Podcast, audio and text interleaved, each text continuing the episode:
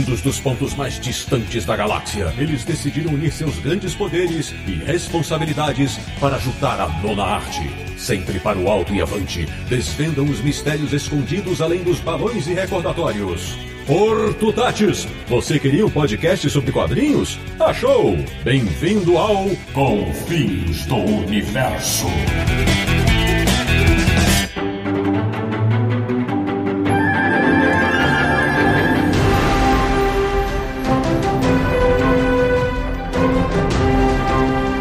Bem-vindo, bem-vinda! Está começando mais uma edição de Confins Universo, o podcast sobre quadrinhos que é sempre repleto de momentos inesquecíveis. Que é o podcast do Universo HQ, o site que é um verdadeiro baú de memórias. www.universohq.com. E o programa de hoje é para fazer arrepiar os leitores de quadrinhos. Eu sou o Sidney Guzman, falo de São Paulo e lembro muito bem qual foi a primeira HQ que me fez chorar. De Petrópolis, no Rio de Janeiro, ele que perdeu a conta de quantas vezes viu uma cena que o fez voltar na página anterior para acreditar no que estava lendo. Samir Naliato. Depois de falar dos quadrinhos sem noção, eu quero é lembrar de alguns momentos marcantes. Da República de Piranga em São Paulo, o homem que sabe bem quantas diferentes emoções podem estar escondidas nas páginas de uma HQ. Afinal, são tantas emoções, não é mesmo, Marcelo Naranjo? Se chorei ou se sofri, o importante é que emoções eu vivi. Jesus de bicicleta, até que ele foi afiladinho. De Luxemburgo, na Europa, o cara que tem um compartimento guardado na memória só para momentos dos quadrinhos que o deixaram sem palavras. Sérgio Codespotti. Eu tô pulando pelo abismo dos quadrinhos. Também de São Paulo, nossa primeira convidada especial de volta ao Confis Universo. Ela que tem como lema valorizar os bons momentos de suas leituras e tentar esquecer os ruins. Isabelle Félix, bem-vinda. Eu tenho certeza absoluta que eu vou esquecer algo extremamente importante. Vai sair o programa e eu vou falar: droga, esqueci! E fechando o timaço dessa edição, falando excepcionalmente de Itupeva, no interior de São Paulo, um cara que sabe que grandes sacadas das HQs são para guardar na mente e no coração. Marcelo Buiner de volta com o Fiz Universo, bem-vindo. Dê valor aos momentos e não às lembranças, porque o passado nunca volta. Ou não. Olha aí, hein? Pois bem, meus amigos do Confis Universo, o programa de hoje não é para falar de grandes HQs apenas, mas sim de momentos específicos que se imortalizaram na mente dos nossos participantes. Sabe aquela hora que você tá lendo e solta um não acredito, ou então um palavrão daqueles? Esse é o espírito. Então, prepare-se porque vai ter muita lembrança legal pra gente rememorar. Até já!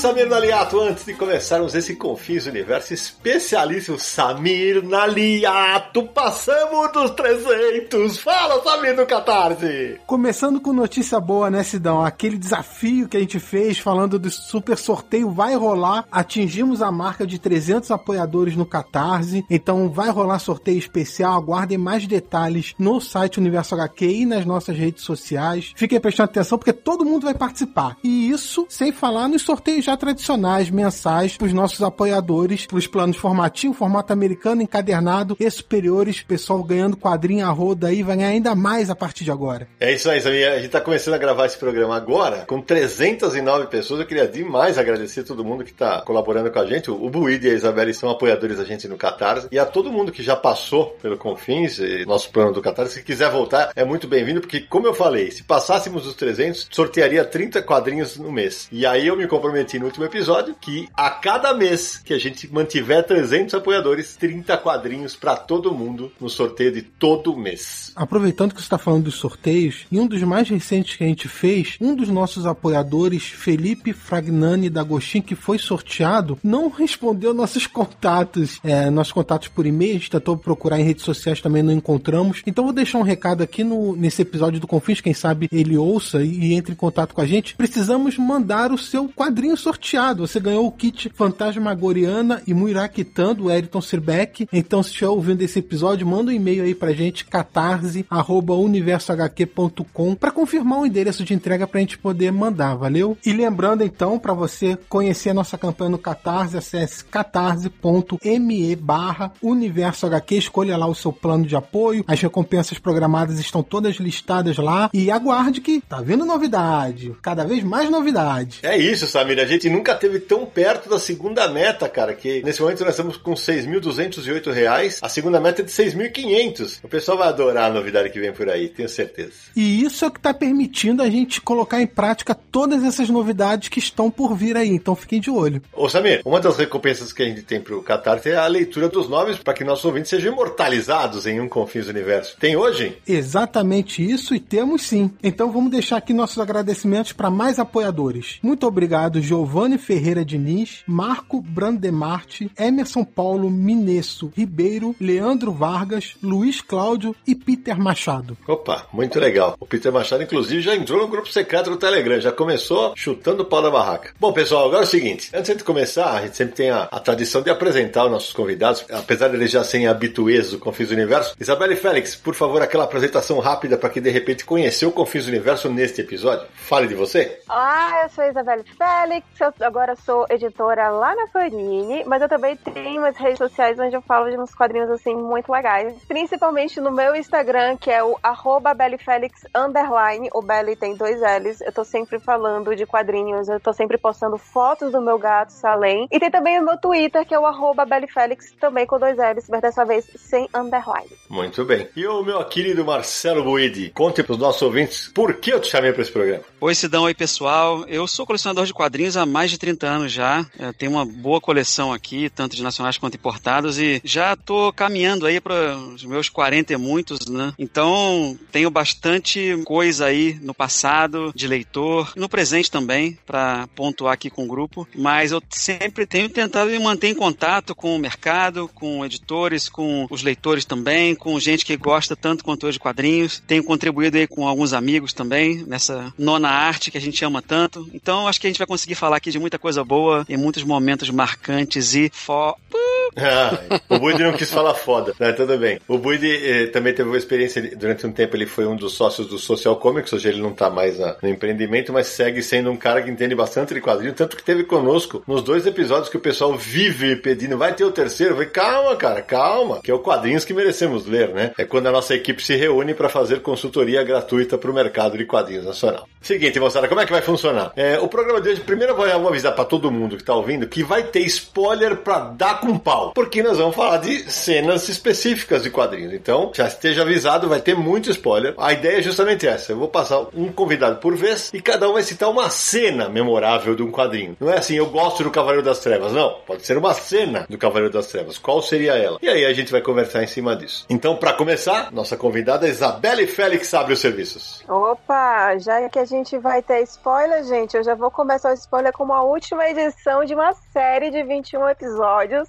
21 capítulos, né? Talvez seria melhor. Que é um mangá chamado Nana, de Ayazawa, que saiu aqui no Brasil pela JBC. Ele é um mangá que é muito marcante, pelo menos para mim, porque foi a primeira vez que eu vi um mangá que era adulto, né? Então ele não era essa coisa mais juvenil, tipo Dragon Ball ou Sailor Moon, algo assim do gênero. E ele trata da relação de duas meninas que se conhecem. E uma delas tem uma banda, e você tem toda uma questão de relação, de crescimento e relações amorosas, coisas do gênero. E uma das nanas, porque são duas nanas, por isso o título Nana, ela tem um namorado que vai e volta, enfim, ele é o baixista da banda dela e tudo mais. E no último capítulo, esse cara morre num acidente de carro. E cara, você não acredita que aquilo ali tá acontecendo, porque chega num determinado momento do mangá em que você entende que a banda acabou e que as pessoas não estão mais se vendo, que se passa meio que num futuro, que as pessoas mudaram, que uma das essa Nana inclusive ela desapareceu ninguém mais tem contato com ela e você não entende muito bem por que, que essas coisas estão acontecendo. E aí vai mesclando o futuro com o presente e eis que esse cara morre e você vê todos os personagens sofrendo ali o seu luto, inclusive para contar para essa Nana que, enfim, o grande amor da vida dela morreu no acidente de carro. E é o último episódio, tipo, é o último mangá que a autora fez, porque depois disso ela teve problemas. É meio comum mangakas ter esse problema nas mãos, né? Porque a produção é muito colérica, por assim dizer,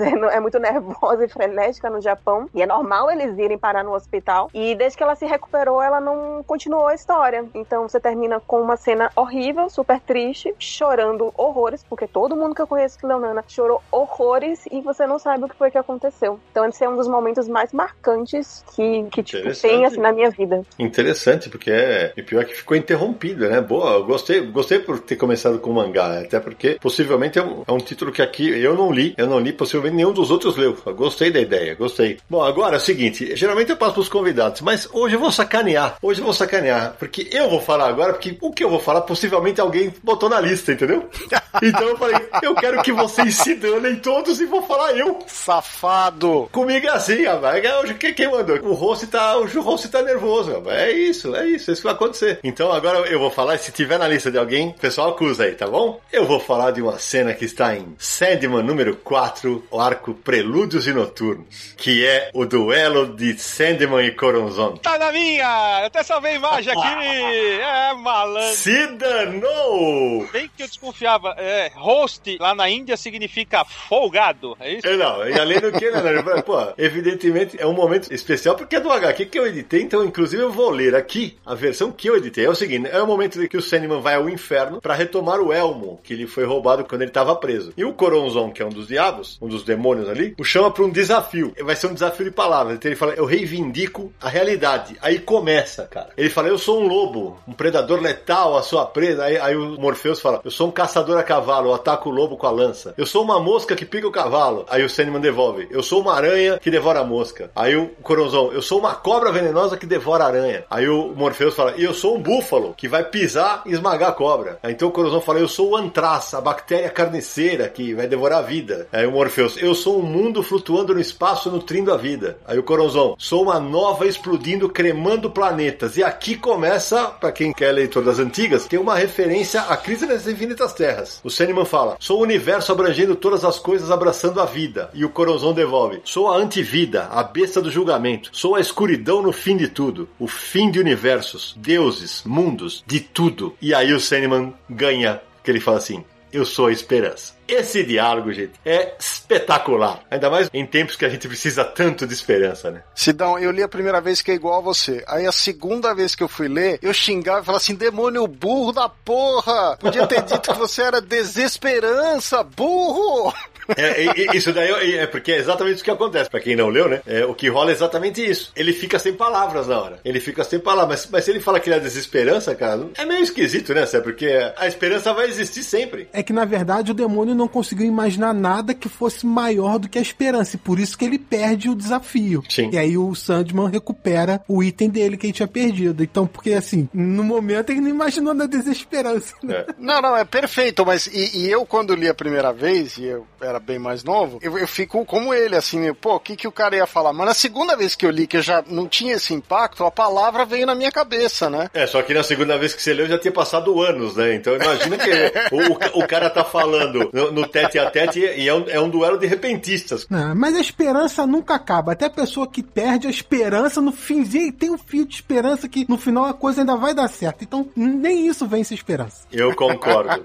Aí, ah, claro, esqueci de mencionar, né, que o Sandman é escrito pelo Neil Gaiman e essa edição número 4 é com desenhos do Sam Kit. Então, já que eu roubei a, a, dica do Naranjo, vai você, Nara, fala qual é a sua dica. Eu tentei lembrar de algumas coisas um pouquinho diferentes do usual que a gente tá acostumado, principalmente em momentos de super-heróis, né? E eu fiquei pensando, que quadrinho que eu li que tá forte na minha memória, independente de fazer ou não tempo da leitura. E eu lembrei do número 1 de Walking Dead, uh, o volume 1, com o roteiro do, do Robert Kirkman e arte do Tony Moore. Inclusive o seriado ficou bem calcado no, no começo do, da HQ, né? Baseado, e ali foi bem fiel, né? Que ele acorda no hospital, ele tá sozinho, ele sai andando lá todo ferrado, que ele tava em coma, e aí ele vê lá, tem uma sala trancada os mortos tal, ele começa a entender o que tá acontecendo, ele sai lá fora, tá tudo ferrado, ele acaba indo lá se trocar tal, e ele sai, na hora que ele tá indo embora do hospital, ele escuta um barulho de longe, ele vai olhar o que, que é no mato, tem um corpo de um zumbi cortado pela metade, tentando se arrastar pelos braços e mordendo o ar. E ele se abaixa do lado daquilo, ele fica olhando para aquilo e aí ele começa a chorar. É um negócio desesperador. Depois ele mais tarde ele consegue se armar, ele volta, ele vai até onde tá aquele resto de gente e mata, né, para não ficar naquela condição ali. E foi um pedaço logo no começo que eu já achei que é um ponto forte ali que mostra o tanto que tá vindo naquela trama. Boa, boa lembrança. Te confesso que não, não é uma cena que me impactou tanto, mas é, é legal porque ela, ela mostra primeiro o horror dele depois é legal quanto ele vai perdendo isso, né? Quanto ele vai se acostumando com aquilo. É boa, gostei. Então vamos pro nosso convidado Marcelo Buidi. Bom, para mim o primeiro momento marcante que eu me lembro como leitor de quadrinhos foi nos anos 80, quando a Abril começou a lançar edições de luxo no mercado brasileiro. E naquela época, entre graphic novels e, e minisséries especiais, uma das primeiras que saiu foi X-Men: O Conflito de uma Raça, que uhum. depois, né, a Panini lançou aqui com capa dura, com o nome Deus Ama, o Homem Mata, que é o nome original lá fora. E foi a primeira vez que eu me lembre que eu comecei a ver os heróis como humanos também, né? Como frágeis, como alguém que sofre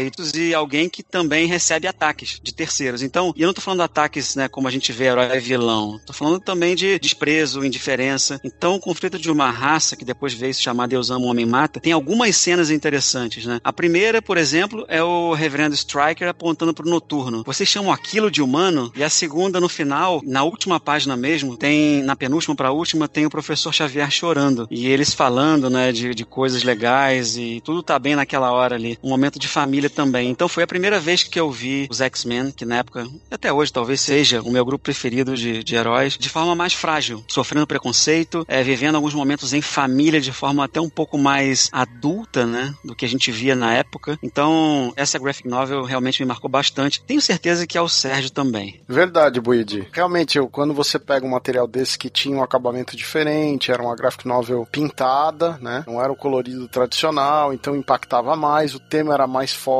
pra época, é um negócio que deu uma mexida. Só gostaria de dizer que o Buid acabou de roubar uma das minhas indicações. Ih! Porque a cena do noturno que ele mencionou estava na minha lista também. Olha aí! Essa cena, tá... essa cena é espetacular. Concordo, concordo. Então, Samir, já que ele roubou tua indicação, vai você, vai. Bom, antes de eu falar a primeira cena de quadrinho que eu separei aqui, eu só gostaria de contextualizar que eu acabei separando momentos da minha leitura de mais novo de quadrinhos, né? Momentos que, eh, na minha formação ali de leitor, quase. Então, são, a maioria das coisas são mais antigas e que quando eu li assim pela primeira vez, realmente me deu um, um, um impacto maior de leitura. Então, eu já vou começar logo chutando o pau da barraca, porque eu vou falar de Watchman. E a gente tem um episódio inteiro de Watchman, como vocês sabem, e tem vários momentos dessa graphic novel que a gente poderia mencionar aqui. Mas eu separei um específico, que é o Watchman de Alan Moore e Dave Gibbons, no capítulo 11, quase no final, os heróis chegam lá para impedir o plano de Ozymandias e evitar todo o mal que ele tá querendo fazer lá do plano dele e tudo mais. E aí eles começam a conversar com os Ozymandias. E aí o Coruja fala: E aí, o que você vai fazer? Diz logo o que você vai fazer. Aí o Ozymandias responde assim: Como assim? O que eu vou fazer? Eu já fiz. Que aí subverte totalmente o clichê do herói vilão dos quadrinhos, né? Que é aquele lance do vilão anunciar todo o plano dele e aí o herói vai lá e impede em cima da hora, né? Aqui não, cara eu já fiz há meia hora atrás, vocês estão atrasados. E aí fica, eles ficam com aquela cara assim, em silêncio, e aí mostra a cena da cidade sendo atacada, as pessoas morrendo. Quando eu olhei aqui, eu falei, é, porra. É.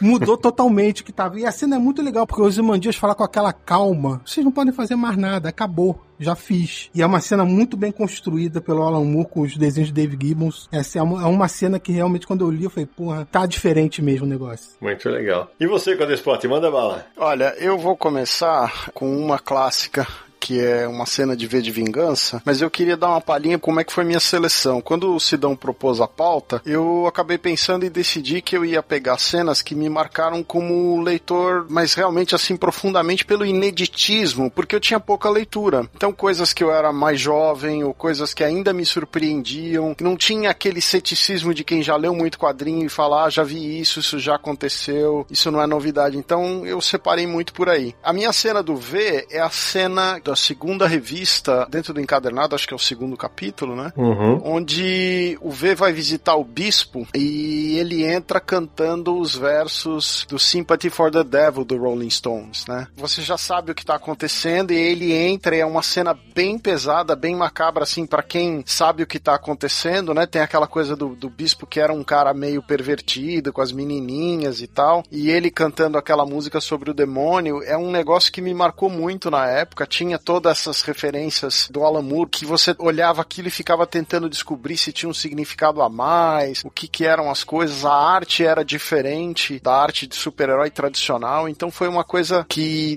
deu uma marcada forte, assim, essa sequência. É, Sérgio, eu pensei, quando você falou de V de Vingança, eu falei, ele vai citar a hora dos fogos de artifício no parlamento. É, que também é outra baita cena, mas concordo. Ótima lembrança. But the second guy said, What do you think I am? Crazy? You just turn it off when I'm halfway across.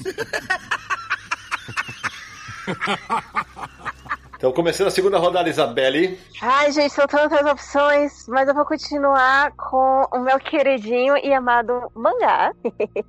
no caso, eu vou pegar aqui um, um, dos meus realmente queridinhos, que é Neo Genesis Evangelion, que é do Yoshiyuki Sadamoto, né, no caso da Gainax. E na edição aqui que eu tenho, é a edição 14 que saiu pela Conrad, que provavelmente que é meio tanco, então numa tanco deveria ser talvez a edição 7. E é a cena em que o Eva, vamos lá, Eva é um robô gigante em que um dos meninos pilota e teoricamente são só robôs. Nesse momento ele ganha vida e você fica. Todas aquelas regras que foram colocadas no mangá são subvertidas a partir do momento em que esse robô ele cria braços, ele abre a boca e ele é um canibal e ele termina comendo o inimigo dele que é um anjo, né? E aí você fica, ok, o robô ganhou pedaços humanos e ele agora está comendo o inimigo, algo de estranho está acontecendo e é maravilhoso porque você só fica impressionado com tudo aquilo ali que está acontecendo. Se é no começo, Isabela, acho que eu editei junto com o Cássio Medawar isso na Conrad. Espera que eu olho agora.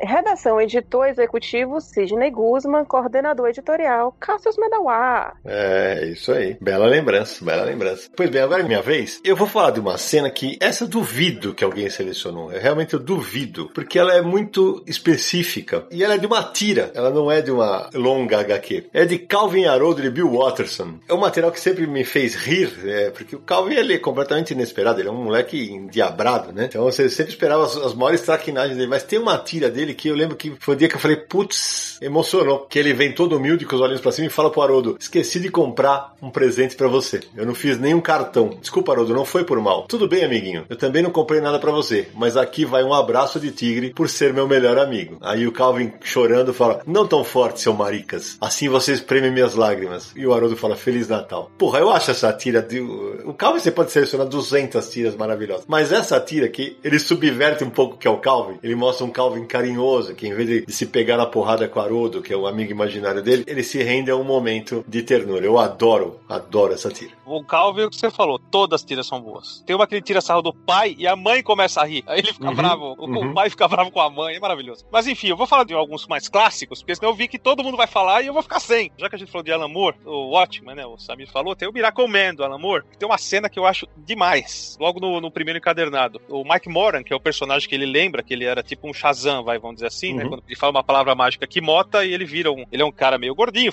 forma e ele vira um, um fortão e tal. Quando ele relembra de tudo isso, ele conta pra esposa dele que ele lembrou de tudo, que um, um astro, acho que foi, se eu não me engano, um astrofísico entregou uma chave harmônica pra ele. É uma história maluca, tipo era de ouro, e a esposa começa a rir, tem uma crise de riso, Uhum. e ele fica bravo, você está rindo da minha vida, mas tudo é explicado depois. Mas a cena não é essa. A cena é, ele entra do elevador, como um ser humano normal, uma mulher dá um nenê, você pode segurar o meu nenê? Não lembro, desculpa, ele segura um pouquinho, no que ele segura o nenê, um cara encosta um revólver na cabeça dele, e porque Pode quando ele fala a palavra mágica, cai um raio, e queima quem Uhum. tá em volta. O cara fala pra ele, vai lá, lindão, fala a palavra mágica agora, vai, fala aí. Ele arregala os Puta, é olhos foda. e o quadro fica preto, né? O quadro fica da cor preta porque ele apagou. E você fala, morreu. Óbvio, não morreu, né? Na revista mensal faz mais sentido, porque só depois você vai saber o que aconteceu. Mas é uma cena que, olha, genial. Suspeito que o Alan Moore aparecerá mais vezes.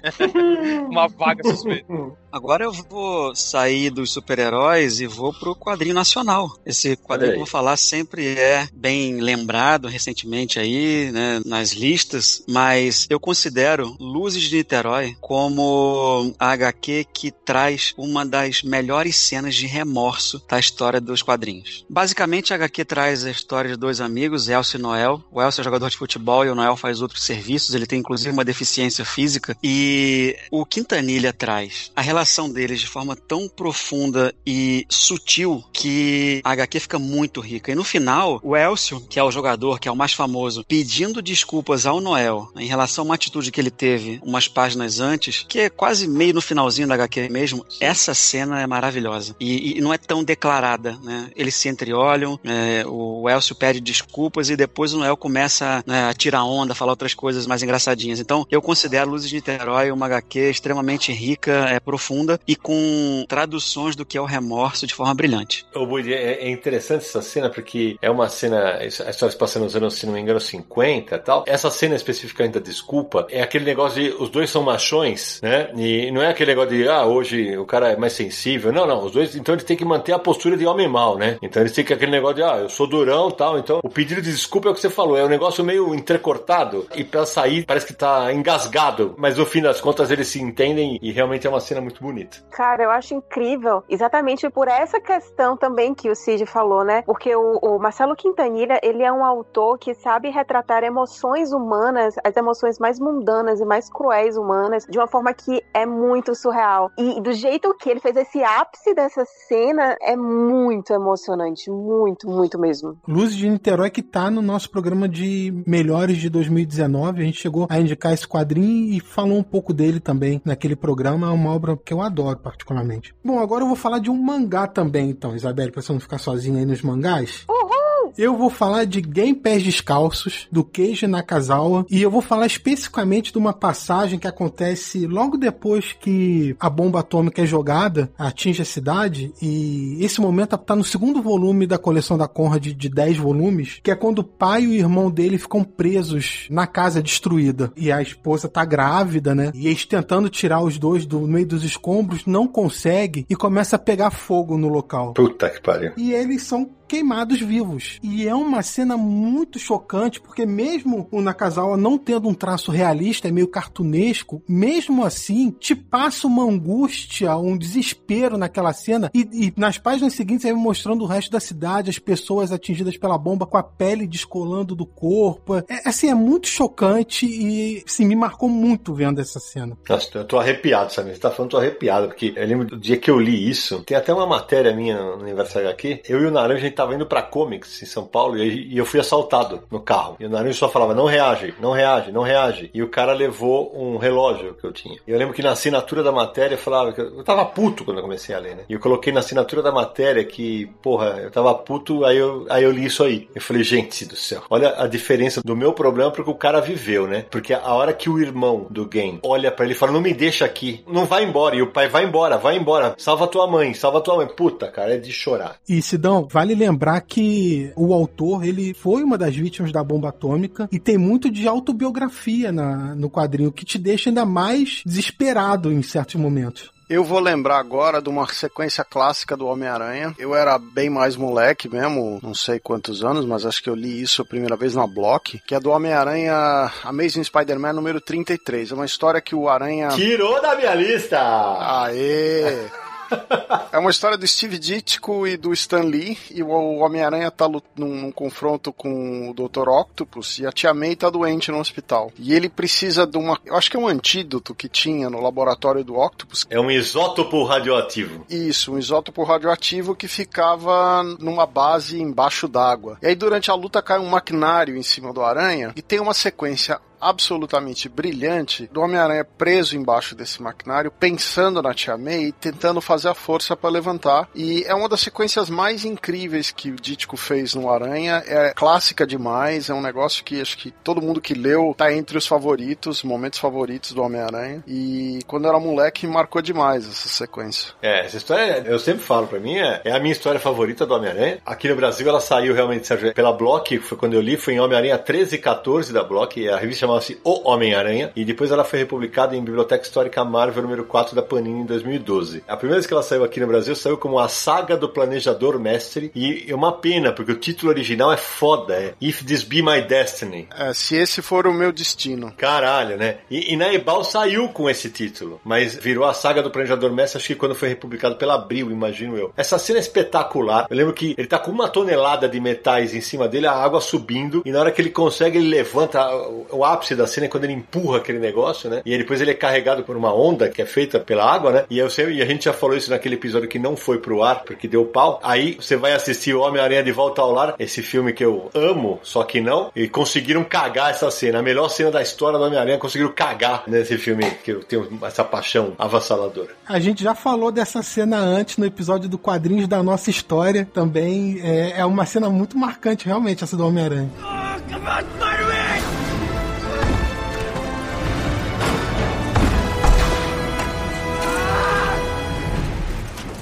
Minha próxima indicação, pra vocês não acharem que eu sou tão mangazeira assim, existe uma cena que me marca até hoje quando eu releio. Gente, só vou falar de desgraça, sinto muito. É a morte de Glenn em The Walking Dead. É na edição 17, se eu não estiver errada. É com o roteiro do Robert Kirkman e com a arte do Charlie Adler. E assim, o Glenn é um personagem que você gosta dele de graça, porque ele é muito safo, porque ele é muito legal, porque ele resolve tretas e porque ele é muito de boas. E é no momento em que você simplesmente não espera que isso aconteça. O grupo do Rick já passou por um milhão de problemas, já passou pela fazenda, já passou por outras várias mortes. Essa do Glenn é quando eles encontram o Negan pela primeira vez e ele tem a Lucy, que é esse bastão de beisebol dele com arame farpado enrolado. E a morte você vê assim cena por cena, o cara lá detonando a cabeça dele com o cérebro assim sendo espalhado, os olhos também assim tudo saltando. E tipo, o Glenn morre olhando para a companheira dele que ele ainda não sabe, mas estava grávida. Ele, não, ele acho que ele sabe que ela estava grávida. E ele tentando falar alguma coisa para ela enquanto o seu cérebro está sendo ali esmagado. Então é um negócio que você fica. O que é que tá acontecendo aqui, gente? Sabe? É muito, é muito, muito, muito marcante. É, a Isabel, ela tá light, né? Por enquanto é morte, é o cara se estripando, tá? São momentos chocantes, né, Sidão? É, exato, momentos chocantes, exatamente. Que foi reproduzido fielmente na série de TV também. Então, para deixar a coisa mais leve, eu saí de uma tira, vou para uma HQ nacional de humor que não pode faltar. Já apareceu algumas vezes aqui no Confins do Universo, mas não pode faltar O Segredo do Morcego. Uma passagem clássica de Os Piratas do Tietê, da Laerte, em que o Batman aparece em São Paulo e contracena com os Piratas do Tietê. Em determinado momento ele fala: Qual é o segredo do morcego? E os caras, qual que é o segredo do morcego? Ele abaixa as calças, mostra o Bilal e fala: Isso aqui no seu rego. Esse momento, cara, quem leu não esquece. Então, é, sempre que a gente comenta alguma coisa, qual é o segredo do morcego? Quem conhece a história é inesquecível, né, Naranjo? É um clássico absoluto dos quadrinhos nacionais. Não tem nem o que falar. Sensacional. Aproveitando então, agora sou eu. Olha só, já que a gente falou de quadrinho nacional, eu vou emendar um quadrinho nacional aqui. Quadrinho nacional que ganhou o prêmio Jabuti, Jeremias Pele, do. ah, não acredito. Porra, É, é. Finalmente, finalmente acho que vai Deus acontecer. do céu. Vamos ver se é o mesmo momento que eu separei. Vai todo mundo tirar da lista. do Jefferson Costa e do Rafael Calça. Esse quadrinho. O Jeremias, ele é um menino ainda, né? Criança. E ele briga na escola, né? Tem um moleque chato pra caramba lá que acaba saindo briga. Eh, Ele chega em casa e toma bronca do pai. E o pai meio que tá tentando explicar pra ele o que é racismo. Conversar com o filho, mas não consegue. E eles acabam discutindo. E o pai acaba desabafando de uma vez só. O Sidney já contou essa história, né? Porque ficou um, um texto longo no balão, quando ele começa a falar descontroladamente sobre tudo que envolve isso. Acaba até magoando o menino, que sai magoado. É uma cena forte, né? E você sente ali a aflição de um pai querendo contar pro seu filho como lidar com algo tão grave quanto isso, né? Esse momento é um marco dos quadrinhos nacionais, ao tratar de uma questão tão delicada de maneira, maneira tão sensível e real, porque os próprios autores contam que muito se baseia na experiência deles, né? Então, acho que ali me pegou, me pegou esse trecho da história. É, essa cena já- a gente já comentou em outros programas, e assim, Nara, é, eu só acrescentaria a tua descrição: o moleque não é chato, o moleque é um racicinha, o moleque é muito racista. Eu tão anotei essa cena que eu botei aqui, ó, página 52. Eu tinha colocado exatamente a mesma cena do esporro do pai no Jeremias, que tem aquele balão grandão lá. É que o Sidney conta que ele sugeriu diminuírem, fazerem mais de um balão, e eles falam, não, não, é um desabafo, né? Os autores falam, isso aqui é um, um desabafo total. Então ficou realmente uma cena forte, impactante. É, no meu workshop de edição eu falo exatamente isso, na hora que eu conto esse, esse episódio, aí o, o Jefferson que fala, não, Sidão, vamos deixar no balão só, que é, é para ter uma quebra de narrativa. E eu sempre falo como é importante você conversar com o seu autor, porque o editor, nesse caso, não estava certo. E eu ouvi, ainda bem que eu os ouvi. Eu suspeitava que alguém ia colocar essa cena na lista, porque ela realmente é muito impactante. Eu também acho um momento forte, muito bem desenvolvido pelos autores. Mas eu coloquei outra cena de Jeremias na minha lista. E eu vou explicar por quê. Mas a cena que eu separei acontece no final da história, que é aquele momento que ele tá no ônibus e só tem um lugar vazio no ônibus, que é justamente no lado do Jeremias. Aí entra uma, mulher e ela decide não se sentar ao lado dele, até protege a bolsa, né? Não querendo ficar do lado dele. E por que, que eu escolhi essa cena? Porque essa cena tem um paralelo na gráfica da Tina a respeito da FF Torquato, que acontece o inverso. A Tina tá no ônibus, ela tá sentada lá e o ônibus tá completamente vazio. Aí entra o homem, podia sentar em qualquer lugar e decide se sentar do lado da Tina. Aí eu achei legal esse paralelo de uma gráfica com a outra, mostrando duas situações contrárias ali e por isso que eu separei esse momento. Agora eu vou de DC Comics, uma graphic novel da Mulher Maravilha, que foi lançada recentemente aqui no Brasil pela Panini, que é a Mulher Maravilha, a verdadeira Amazona. Lá fora se chama True Amazon, da Jill Thompson. Eu acho uma, uma HQ bela, muito bonita. É uma história de origem, como várias outras que a gente vê por aí, mas eu acho que tem alguns momentos bem únicos que a Jill Thompson traz. Principalmente quando a amiga dela, a Aletheia, ela morre, né, defendendo a Mulher Maravilha, a Diana, e depois, no leito de morte, a Diana a encontra, ela dá um abraço, se despede dela, né? Tem algumas flores em volta e no final dá um beijo. Eu achei essa cena extremamente singela, né? E para mim caracteriza muito bem o que é a Diana, o que é a Mulher Maravilha dentro do contexto todo no qual ela vive. Bom, Sidão, você já falou de Sandman, né? Uhum. Que é um momento realmente muito marcante, é também um, um dos momentos que eu gosto muito em Sandman, mas eu separei outro momento da saga do Mestre dos Sonhos. Ah, não. Acon- Vamos ver, vamos ver, calma. Acho que não Também vai ser o mesmo momento. Sandman é uma série de 75 números mais especiais, assim, tem muito momento bom, não vai ser o mesmo não. O momento que eu vou, que eu vou comentar de Sandman acontece em Sandman número 6, que é a história com o Doutor Destino, não confundir com o Doutor Destino da Marvel, é um vilão da DC, e ele tá com o Rubi do Sandman, e ele entra numa lanchonete. E a história se passa num período de 24 horas dentro dessa lanchonete. É uma história de terror, né? Bem terror mesmo, e a história vai se desenvolvendo de uma maneira que quando chega na antepenúltima página, tem aquele lance da virada da página. Você vira a página e de repente você vê a cena com todo mundo morto dentro da lanchonete. Tem personagem com, sei lá, uma faca no olho, outro com a cabeça decepada, né? É muito chocante na virada da página aquilo. E essa história eu costumo comentar que assim, eu já vinha gostando de Sandman, lendo os números anteriores, mas quando eu cheguei nessa história, porque é uma história que o Sandman não aparece praticamente. Quando chegou nessa história do Sandman, eu fui fisgado de vez pela série. E esse é um momento assim que me chocou muito no lendo, porque eu não esperava que fosse aparecer aquela cena naquele momento daquela maneira. É, ótima lembrança. Também já foi mencionada essa cena em alguns episódios do Confins, mas gostei da lembrança. Então eu vou citar o Incal, do Moebius e do Jodorowsky. E a tua brincadeira no começo foi do Incal, né? Foi do Incal, exatamente. No Incal Negro, que é o primeiro da série, na primeira página o pessoal pega o John Defoe, que é o personagem principal, e arremessa. Então na segunda página ele tá caindo em queda livre por um abismo, assim, uma cidade futurista que tem um, um vão no meio, e ele tá caindo naquele abismo. Você fala, meu, jogaram o personagem principal pela janela, assim, né? E essa cena se repete, curiosamente, em mais dois Incais, né? Tem uma edição que é inédita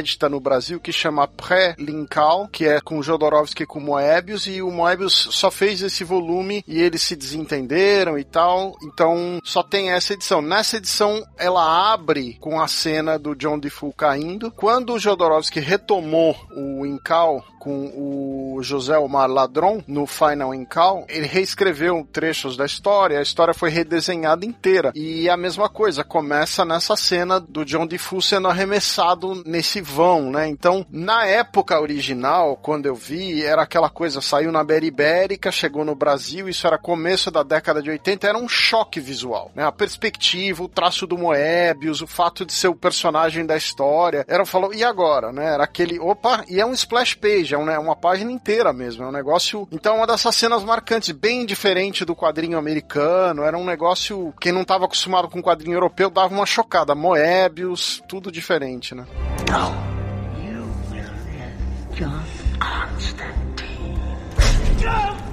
Olha, eu fiquei muito tensa neste exato momento, por isso eu vou fazer logo uma indicação que talvez eu ouça outros ou não. que eu quero falar de uma cena que eu li nos meus 20 e poucos anos, numa época em que eu não lia tanto quadrinho adulto. E também é de Sandman. Pô, vai virar o programa do Sandman esse negócio aqui. Ah, não, ah, não. Pelo amor de Deus, não. Vai. vai. Desculpa. É o Sandman volume 8, no caso, nas ediçõezinhas de grampo, por assim dizer, que é o é The Sound of Her Wings. Som de suas asas. O som de suas asas, que é uma conversa entre o sonho e sua querida irmã Morte. É uma história que é muito reflexiva, porque é quando o Sandman, enfim, ele tá ali meio chateado com a vida, e aí ela vai lá conversar com ele, vai lá falar sobre a questão da morte. Você tem várias reflexões ali no, no que ela vai falando, e principalmente porque ela é uma personagem extremamente descolada, que faz referências à cultura pop, ela fica falando super califragilisticexpialidocious, você fica tipo, quê?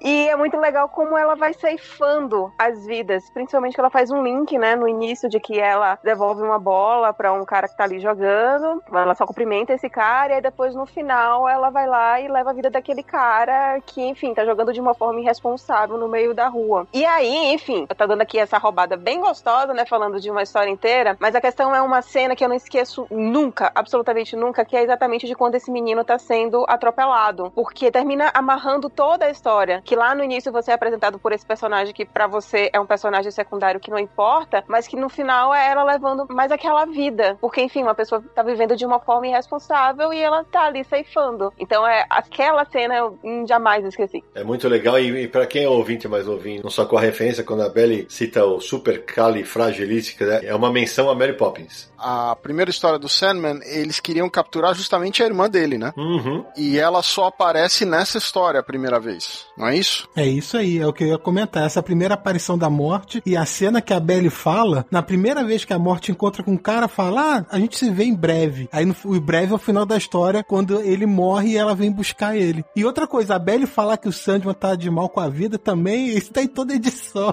Tudo Uhum. Eu quero contribuir também com isso e já vou tirar um peso aqui das minhas costas, que é um dos momentos que eu tinha selecionado, sobre essa foi que a Belly falou, a, a primeira conversa entre a Morte e Sandman na série. A que eu tinha selecionado aqui é a última conversa deles na ordem cronológica, Sim. que é no Sandman número 69, na saga Entes Queridos, que foi publicado aqui algumas vezes já no Brasil. Ótimo complemento, Buidi. Bom, agora é minha vez. Eu, eu vou citar uma HQ, que também a cena mais marcante é o final. Acho que ela não está na lista de ninguém, talvez de Marcelo Naranjo. Atenção, Nara. A HQ chama-se Vida e Morte de Gerard Schnabel. Tá na minha lista!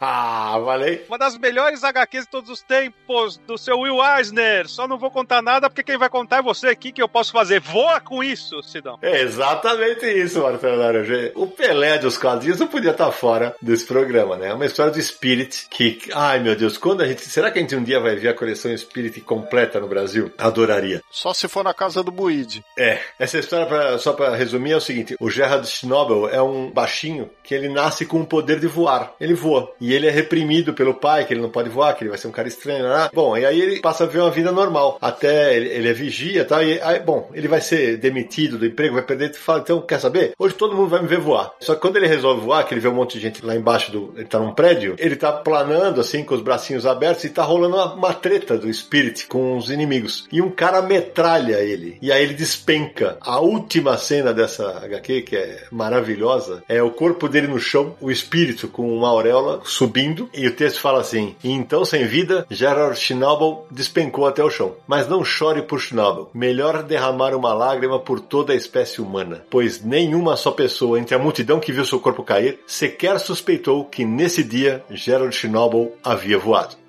Brilhante. É absolutamente brilhante. Os leitores que tiveram a sorte de ler essa HQ podem confirmar isso. Como a gente está falando de cenas marcantes, eu vou comentar de uma das melhores aberturas que eu conheço de um álbum de histórias em quadrinhos, que é o primeiro quadro de A Balada do Mar Salgado, do italiano Ugo Pratt, com o personagem Corto Maltese. Ugo Pratt, ele, ele é considerado que ele é um autor de quadrinhos que escreve o estilo dele, né, o ambiente dele seria na tradição de escritores tipo Jack London, Joseph Conrad, Robert Louis Stevenson e outros, né? Nessa primeira cena você tem o mar, tem uma embarcação aqui flutuando no mar, e o forte é o texto, que começa assim. Na edição que eu tô em mãos da Berry, o texto começa: Sou o Oceano Pacífico e sou o maior. Na edição nacional da LPM, que eu também tenho, eu gosto mais dessa primeira frase, que tá assim: Sou o Oceano Pacífico e sou o maior de todos. É assim que me chamam há muito tempo, embora não seja verdade que eu seja sempre pacífico. Por vezes, enfureço-me, então desanco tudo e todos. Hoje, por exemplo, estou um dia calmo, mas ontem devo ter varrido tudo em três ou quatro ilhas, e umas outras tantas cascas de nós, a que os homens chamam barcos. Então é isso, ele meio aquelas metáforas, né, de que o, o oceano em si, ele não está preocupado com os homens, mas os homens o veem às vezes como uma opção de liberdade, de uma vida nova, coisas do tipo. Inclusive, para quem já teve chance de ver o Oceano Pacífico, eu tive essa chance num lugar bem elevado, no alto de montanhas, é uma coisa que você fala, é uma maior de todos. É impressionante a beleza dessas águas. Vou voltar agora para Marvel, numa cena que me marcou muito quando eu era mais novo, que foi publicada pela Abril, na época, na saudosa Grandes Heróis Marvel, e foi republicada pela Panini recentemente, não tão recentemente, mas nessa década, acredito que foi republicada pela Panini, que foi a morte do Guardião, da Tropa Alpha. Puta, roubou a minha. foi uma morte, não é uma morte que a pessoa desaparece, ou teve aquela explosão e não se vê muito. Quem viu essa morte, e quem é pirralho e vê aquela morte, que foi a morte do Guardião, no número 12 da série da Tropa Alpha original, é um negócio absurdo. E o John Byrne, ele faz de forma magistral, porque ele tá lá tentando desarmar, né, um negócio que tá no traje dele, e aí cada quadro é um número de uma contagem regressiva, né? E aí quando ele tá quase conseguindo, e ele é o herói do, do grupo, gente. A gente acha que ele vai conseguir. História de heróis dos anos 80, o cara não vai se safar dessa. E quando ele tá quase conseguindo, a esposa dele, a Heather, abre a porta ele se distrai. E ele morre de uma forma absurda. Ele explode, o traje explode, ele vira uma bola de fogo e aí vai mostrando um pouco ele dentro daquela bola de fogo. É um negócio que me pegou tanto na época que até hoje, mesmo depois de crescido, depois de adulto, lembrando dessa cena aí, isso me impacta de forma assim bem forte. Concordo, belíssima lembrança. Era muito raro naquela época um herói que era líder do grupo, o personagem praticamente principal do título, né, morrer na edição 12, no final da luta com os vilões, você acha que tá tudo beleza e o cara vai lá e morre. Era um negócio raro, né?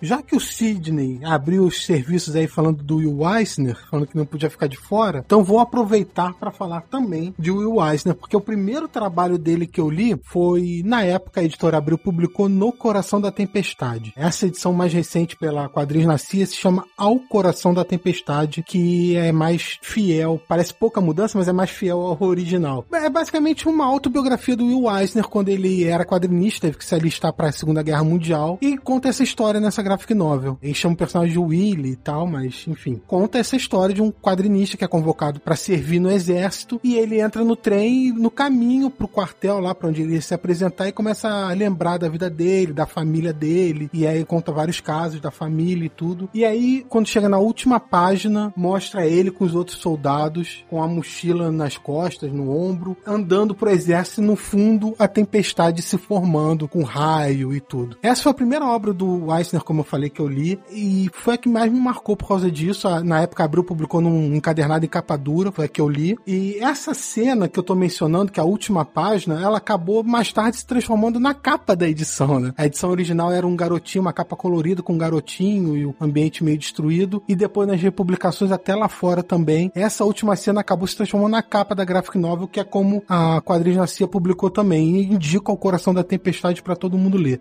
É, eu vou citar agora uma história dos X-Men, Uncanny X-Men 205, que é uma história do Claremont desenhada pelo Barry Windsor Smith. É uma história que o Wolverine enfrenta a Lady Letal. Para mim é um dos pontos altos das histórias dos X-Men em termos de narrativa, em termos do desenho. A cena em particular que eu gosto é uma cena de duas ou três páginas do combate deles, que é um negócio assim magistral e é tudo memorável nesse material, né? Mas essa cena, a ferocidade deles, a maneira maneira como é mostrada, a qualidade ali da arte que colocava você dentro daquela cena, é um- uma história impressionante. E foi meio que desse visual, dessa história, da capa dessa revista, que depois o Winsor Smith acabou puxando pra fazer o, o Arma X, né? Então, pra mim, é um ponto, assim, memorável mesmo. Ah, curioso. Eu lembro, eu lembro bem dessa HQ, mas é aquilo que eu sempre falo, né? Como uma- HQ ou um momento de uma HQ bate de uma maneira diferente pra cada leitor. Boa lembrança, Sérgio.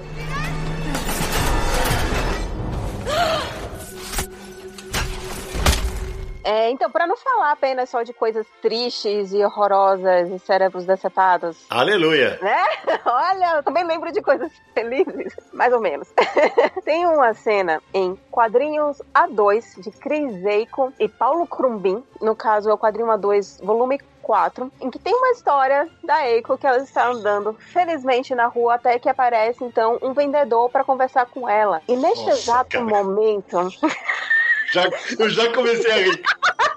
acho que todo mundo se identifica. Daquela vontade, aquela dor de barriga, que tipo, todas as suas entranhas começam a gritar desesperadamente. E o vendedor, pererê, parará, bibibi, bababá, e ela fala logo, anda.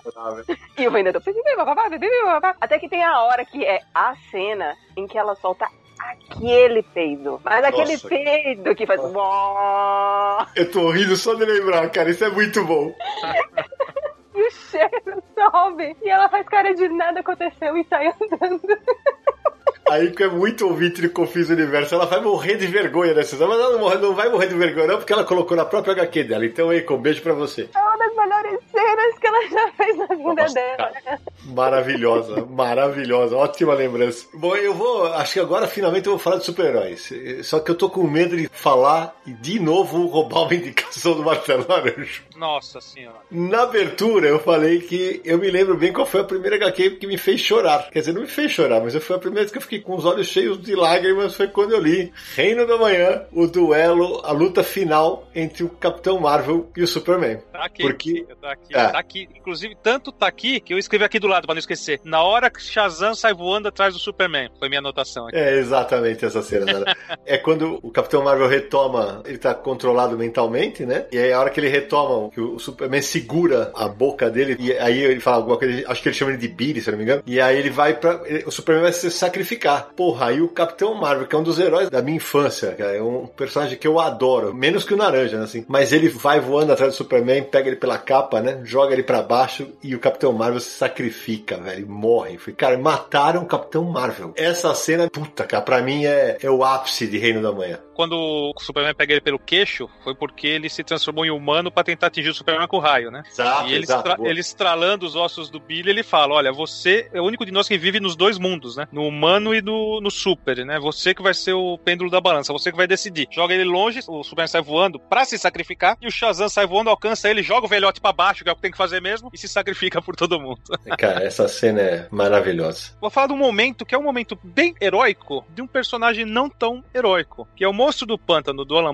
Não dá pra ficar citando, porque teria que ter um programa só pra ele, né? Ele, cara, ele faz homenagem ao, Pogo, do, do Walt Kelly. Ele faz um love do monstro do pântano com a Abigail Cable. Ele começa com o monstro descobrindo que, na verdade, ele não é um humano ali dentro, né? É uma planta que pensa que é gente. É, é muito pra cabeça. Mas eu vou citar um momento heróico da história, que é o seguinte. O Matt Cable, que era um cara que tinha uns poderes lá, casado com a Abigail, ele morre. E um, um ex-inimigo do monstro do pântano, que é o Arcane, ele, como espírito, fugiu do inferno, sei lá, ele invade aquele corpo, toma conta, e pra se vingar do monstro do pântano, ele mata a Abigail Cable, que o monstro ama ela. Quando o monstro vê aquilo, ele fica alucinado. Só que o Arcane é muito mais poderoso que ele, ataca o monstro e o monstro tem que fugir. E foge, foge, o cara atrás zombando, atacando, até que o monstro para, se vira, e esse é o momento super herói daquela coisa. Ele fala assim: Você errou ao me trazer aqui. Eu estou no meu local de poder, que é o pântano. E aí ele vai pra cima. E é forte essa parte da trama. Me marcou muito. Eu gostei muito dessa volta quando o Arcane nem sabe quem ele tá enfrentando direito, né? Que o monstro do pântano é o espírito da natureza, na verdade, né? É bem impactante. Naranjo, já que você falou do monstro do pântano, eu tinha uma cena também, eu vou falar agora só pra aproveitar o gancho, que é no arco de histórias lição de anatomia, que é quando ele descobre que ele é uma planta que pensa ser homem, como você falou, e aí fica com aquele negócio, a cabeça dele toda maluca por causa disso, e no final tem uma cena que a página inteira dele de braços abertos, tipo abraçando o pântano. É uma ilustração linda do Steven e tá com. Às vezes parece que ele tá meio crucificado também, porque ele tá com os braços abertos e a perna fechada, e com a lua atrás e os gases do pântano ali mudando tudo. Cara, aquela ilustração é muito bonita. Já que todo mundo, ou quase todo mundo, falou de Will Eisner, eu quero já cravar o meu aqui, porque foi uma leitura muito importante na minha infância para adolescência, né? E eu acho que foi a primeira obra de, do Eisner que eu li, que foi O Edifício, lançada pela editora Abril, no número 8, se não me engano, na coleção Graphic Novel, final dos anos 80. Basicamente, O Edifício, ele traz a história de quatro fantasmas, cujas vidas foram marcadas por algum tipo de tristeza ou desilusão. E aí, qual é o ponto em comum desses quatro fantasmas? Justamente o edifício. E a cena que me marcou dessa obra foi que no final da graphic novel, é, um trabalhador tá lavando, tá trabalhando do lado de fora do edifício e ele se desequilibra e vai cair. Ele se segura numa laje, uma laje com o nome do edifício. E aí, essa laje tá quase, vamos dizer, cedendo, e quem segura essa laje para ela não cair é justamente um fantasma, né? E uhum. é uma cena assim super singela que mostra com que todo mundo importa e que mesmo quando a gente não tá prestando atenção, tem muita gente olhando por nós. Né? Então, é aquela sutileza que o Eisner traz, mesmo misturando um pouco com o sobrenatural. Então, me marcou muito naquela época e até hoje. Né? É, mas bom, o Eisner, sem deixar, a gente vai fazer o programa só de, de citação dele, é impressionante. Eu vou falar da morte do Superman porque não pode faltar nesse episódio. Ah!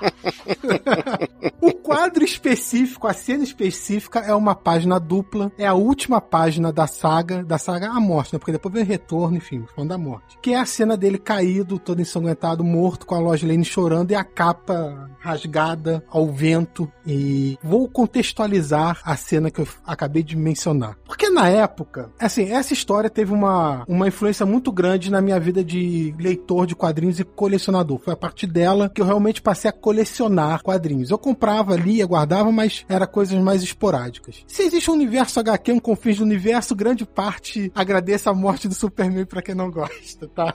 E essa saga me marcou muito e eu lembro que quando ela foi lançada, teve matéria em jornal impresso, teve notícia no Jornal Nacional, e a gente não tinha internet, a gente não ficava ligado o que tava rolando lá fora. Chegou um momento que todo mundo falava: Caraca, você viu que vai matar o Superman? Vai super-homem na época, né? Vai matar, aí o pessoal falando, ah, que absurdo, e não sei o que, papapá. E aí pega e lê a, a, edição que a editora Abril publicou, na época decidiu publicar no encadernado em formatinho, então ela aproveitou o buzz que tava no momento, né, para fazer tipo uma publicação de luxo da época. O papel era diferente e tudo. Então na última cena, quando você vê a cena dele morto ali, foi uma cena que marcou na minha vida de leitor. O que é a morte do Superman na fila da morte da Supergirl em Crise nas Infinitas Terras, meninos? Aê, Naranjo! Gostei!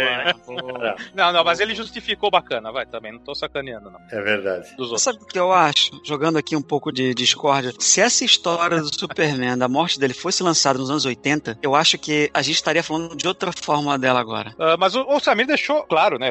A memória afetiva é muito importante nesses quadrinhos que a gente leu antigamente. Talvez por isso eu realmente prefiro a, a da crise, mas é, ele justificou bem o, o porquê ele gosta tanto dessa história. Mas eu, eu queria falar um negócio que para mim que era mais sou mais velho que o Samir e eu estava trabalhando na Devir nessa época, pra gente ficou assim muito evidente que era um golpe de marketing, né? Uhum. Não só porque já tinha visto outras mortes, já tinha até já um meio calejado com morte de super-herói, mas porque a edição gringa veio embalada num plástico que era como se fosse a lápide dele, tinha um bottom, tinha uma ombreira, um negócio preto para você pôr, não era uma ombreira, mas uma braçadeira preta de luto para você colocar. Tinha um monte de coisa para comemorar o evento e não sei o que. E aquele lance, né, é, meu, é o super-homem, a DC e o super-homem, você vai tirar o personagem dali, Batman e super-homem, se tirar, acaba a editora. Ô Sérgio, mas não tem a menor dúvida que foi um golpe de marketing. Sim, sim, mas a, a diferença que eu tô colocando é que você viu com olhos inocentes que te marcou a ponto ponto de você falar, não, agora eu vou colecionar. E eu que era mais velho já tinha visto um monte de morte nos quadrinhos, para mim era muito golpe de marketing, entendeu? É. Sim. Ainda assim, Sammy, tem uma cena da- dessa saga, né, na verdade, da, da continuidade. Tem uma cena muito marcante que é a cena do funeral, que é quando os heróis estão carregando o caixão. Essa cena é muito legal. O funeral, pra mim, é a melhor parte da saga toda. Concordo. Concordo com você. Então vamos lá, eu vou de Hergé dessa vez, de Tintim. Tintim e o Caranguejo das Tenazes de Ouro. Eu comecei a ler com Tintim, então pra mim é, é- é sempre muito especial. Mas eu quero citar uma cena que eu acho muito engraçada e um negócio brilhante de narrativa, que é o seguinte. Tintim e o Capitão Haddock estão no deserto e eles são emboscados por uns berberes no meio das dunas, né? Então eles se protegem ali. O Haddock já tá meio bêbado, meio mamado e tá tomando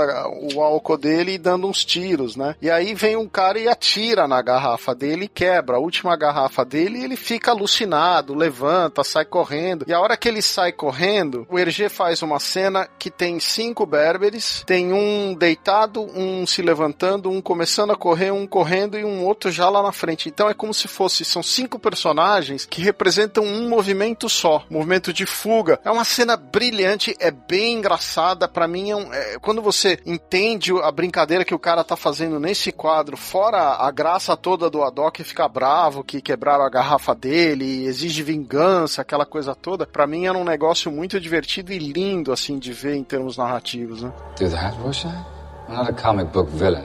I triggered it 35 minutes ago.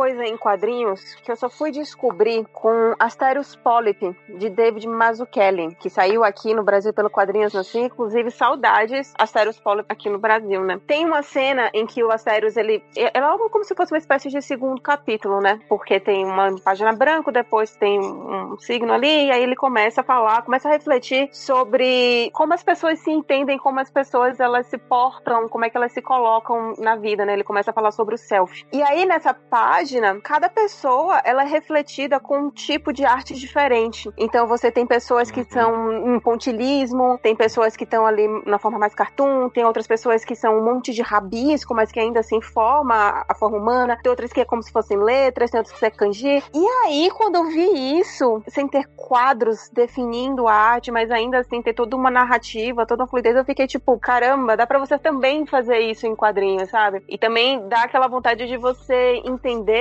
cada tipo de arte, porque quando você entende mais ou menos cada estilo, você entende por que, é que foi usado naquela pessoa. Enfim, é- esse é um dos momentos em que o Astério, ele tá, o que o personagem principal, ele tá meio refletindo sobre a vida e, e você vai entendendo mais o background dele pra então ele chegar no momento em que ele vai chegar de repensar toda a vida dele durante a HQ. E eu simplesmente achei genial, principalmente porque gente, muitas vezes a gente já conhece o David Mazzucchelli pelo Batman ano 1, que é uma arte completamente diferente que ele fez com o Frank Miller. E aqui ele tá, tipo, muito solto. Ele tá, no meu ponto de vista, eu acho ele muito genial como ele consegue usar todos esses métodos de arte na narrativa dele. Ô, Beli, eu vou te confessar que eu, eu cheguei e falei, ah, pô, tem alguma coisa de Asterios Polyp que me marca? E eu lembro que a cena final me marca muito, mas foi ótima a tua lembrança. A, a, a HQ que vou citar agora é uma HQ que saiu no Brasil relativamente perto de Asterios Polyp. E até nossos ouvintes que vão sempre caçar coisas que a gente indica, Asterios Polyp está esgotado no Brasil há muitos anos. É uma HQ difícil de reimpressão, porque na época o Mazzucchelli exigiu um monte de coisas da Quadrinhos da Companhia tal, prova de gráfica que tinha que ser no papel assim, assim, assado. E é uma HQ cara, então por isso talvez que a gente não teve nenhuma reimpressão agora. Mas voltando para minha indicação, eu vou voltar para uma, uma obra que eu adoro. Esses dias eu emprestei para uma das minhas filhas ler, ela adorou, que é Retalhos do Craig Thompson. Tem duas cenas de retalhos que me marcam muito. A primeira é quando ele se separa, o Craig, que é o, o autor, né? Ele se apaixona pela Raina e na hora que ele tá indo embora com a mãe, tem uma metáfora visual maravilhosa que o carro da mãe despenca, a estrada vira um penhasco e como se o carro estivesse girando no ar. Porque ele sabe que ia ser muito difícil dele manter o namoro à distância. E ali eles começam a se afastar, se afastar, se afastar, até o momento em que ele fala que ele, tá dizendo adeus pra ela por telefone e ele queima. Enquanto ele queima as coisas que ele ganhou da Raina, tem uma cena que vai sendo pintado com um rolo de tinta, vai sendo apagado um desenho que ele fez no quarto dela. A metáfora visual ali pro final do relacionamento é uma coisa belíssima. É realmente muito bonito. Eu lembro que na primeira vez que eu li, eu achava que era ela que estava apagando. E hoje, quando eu estava na pesquisa para esse confins, na hora que eu peguei a imagem, eu achei que o desenho parece uma mão masculina. E eu fiquei na dúvida se, se não, de repente fosse, é, talvez fosse o pai dela apagando aquela lembrança do desenho que ele fez no quarto dela. Mas eu acho as duas cenas realmente brilhantes. Acho que retratam uma belíssima HQ. Definitivamente risquei essa cena, porque eu também tinha colocado na minha lista. e eu lembro que a primeira vez que eu li, eu só não chorei muito, porque eu tava no trabalho, eu tava lendo, trabalhava na gipiteria, né? Então tudo bem, mais ou menos. E ela realmente é muito marcante, né? Porque lembra muito os primeiros relacionamentos, primeira vez que você se apaixona uhum. e o fim, é, ela é realmente muito forte. Ô, Beli, e você teve essa sensação de que quem apagava o desenho era ela? Eu achava que era ela. Eu também, cara. E aí, vendo o desenho hoje, eu fiquei na dúvida, de verdade. Então, agora que você mandou a, a imagem, bate mesmo aquela dúvida do será, né? E, enfim, eu, eu acho que eu iria gostar mais sendo a mão dela por uma questão de trabalhar a personagem, sabe? Tipo, uhum. ela, ela dando seguimento à vida dela. Eu acho que tem um, um significado eu tive aí a mesma sensação. A mesma sensação, Beli. Eu gostaria mais que tivesse sido ela. Né? A gente pode perguntar isso um dia pro Craig Thompson quando a gente entrevistar ele, não é mesmo? Pois é. Bom, gente, desculpa aí, amor, mas eu vou te citar de novo, velho. Meu barbudo queridão. Piada Mortal, além de ser uma HQ com várias camadas. Deixa eu riscar aqui. como a gente tá falando de uma cena, eu vou falar do final. O final permite mais de uma interpretação, né? Que é quando as duas últimas páginas, que um pouco antes o Batman fala, é a nossa última chance de conversar e parar com esse caminho que a gente sabe para onde vai levar, né? E fica claro, né? Que ou vai morrer um dos dois ou morre os dois. E aí o, o Coringa tá com cara de deprimido, mas começa a rir, fala que não tem mais jeito, põe a mão na cara e fala: lembrei de uma piada. E ele conta a piada que dois loucos estavam tentando fugir do asilo em cima de um prédio. Para fugir de lá, eles teriam que pular pro outro prédio, pro telhado do outro prédio. Não tinha como. Aí um falou: Não, já sei, já sei. Eu vou acender aqui a lanterna e você anda sobre a luz da lanterna até o outro lado. E o outro vira e fala: Você tá louco? E se você desligar quando eu estiver no meio? E aí os dois começam a rir, o Batman e o Coringa, né? O Batman até põe a mão no ombro dele e aquela risada vai ecoando, ecoando, ecoando. Pode ter várias interpretações e para quem leu, sei lá, eu não esqueci mais. Eu acho que é um final muito impactante, muito mesmo. Naranja, concordo com você. Eu queria lembrar de uma outra cena de Pedra Mortal rapidinho, então, porque eu tinha notado, que é muito marcante também, que é o Coringa atirando na Bárbara Gordon. E especificamente o quadro de quando ela abre a porta e tá o Coringa com o chapéu e a sombra nos olhos, e ele empunhando a arma com uma camisa de turista, coisa tosca. E aquela cena, ele tá muito sinistro naquela cena. Ela marca muito na gráfica nova também. É, e o final tem aquela polêmica do Grant Morrison dizer que o Batman matou o Coringa, né? Então. Não matou. É, realmente, é, também acho que não. Mas como você falou, rende muitas interpretações. Já tá errado o cara se meter no roteiro alheio. É, pois é. É isso. Eu sei claro. mais do que ele. Não escrevi, mas sei mais.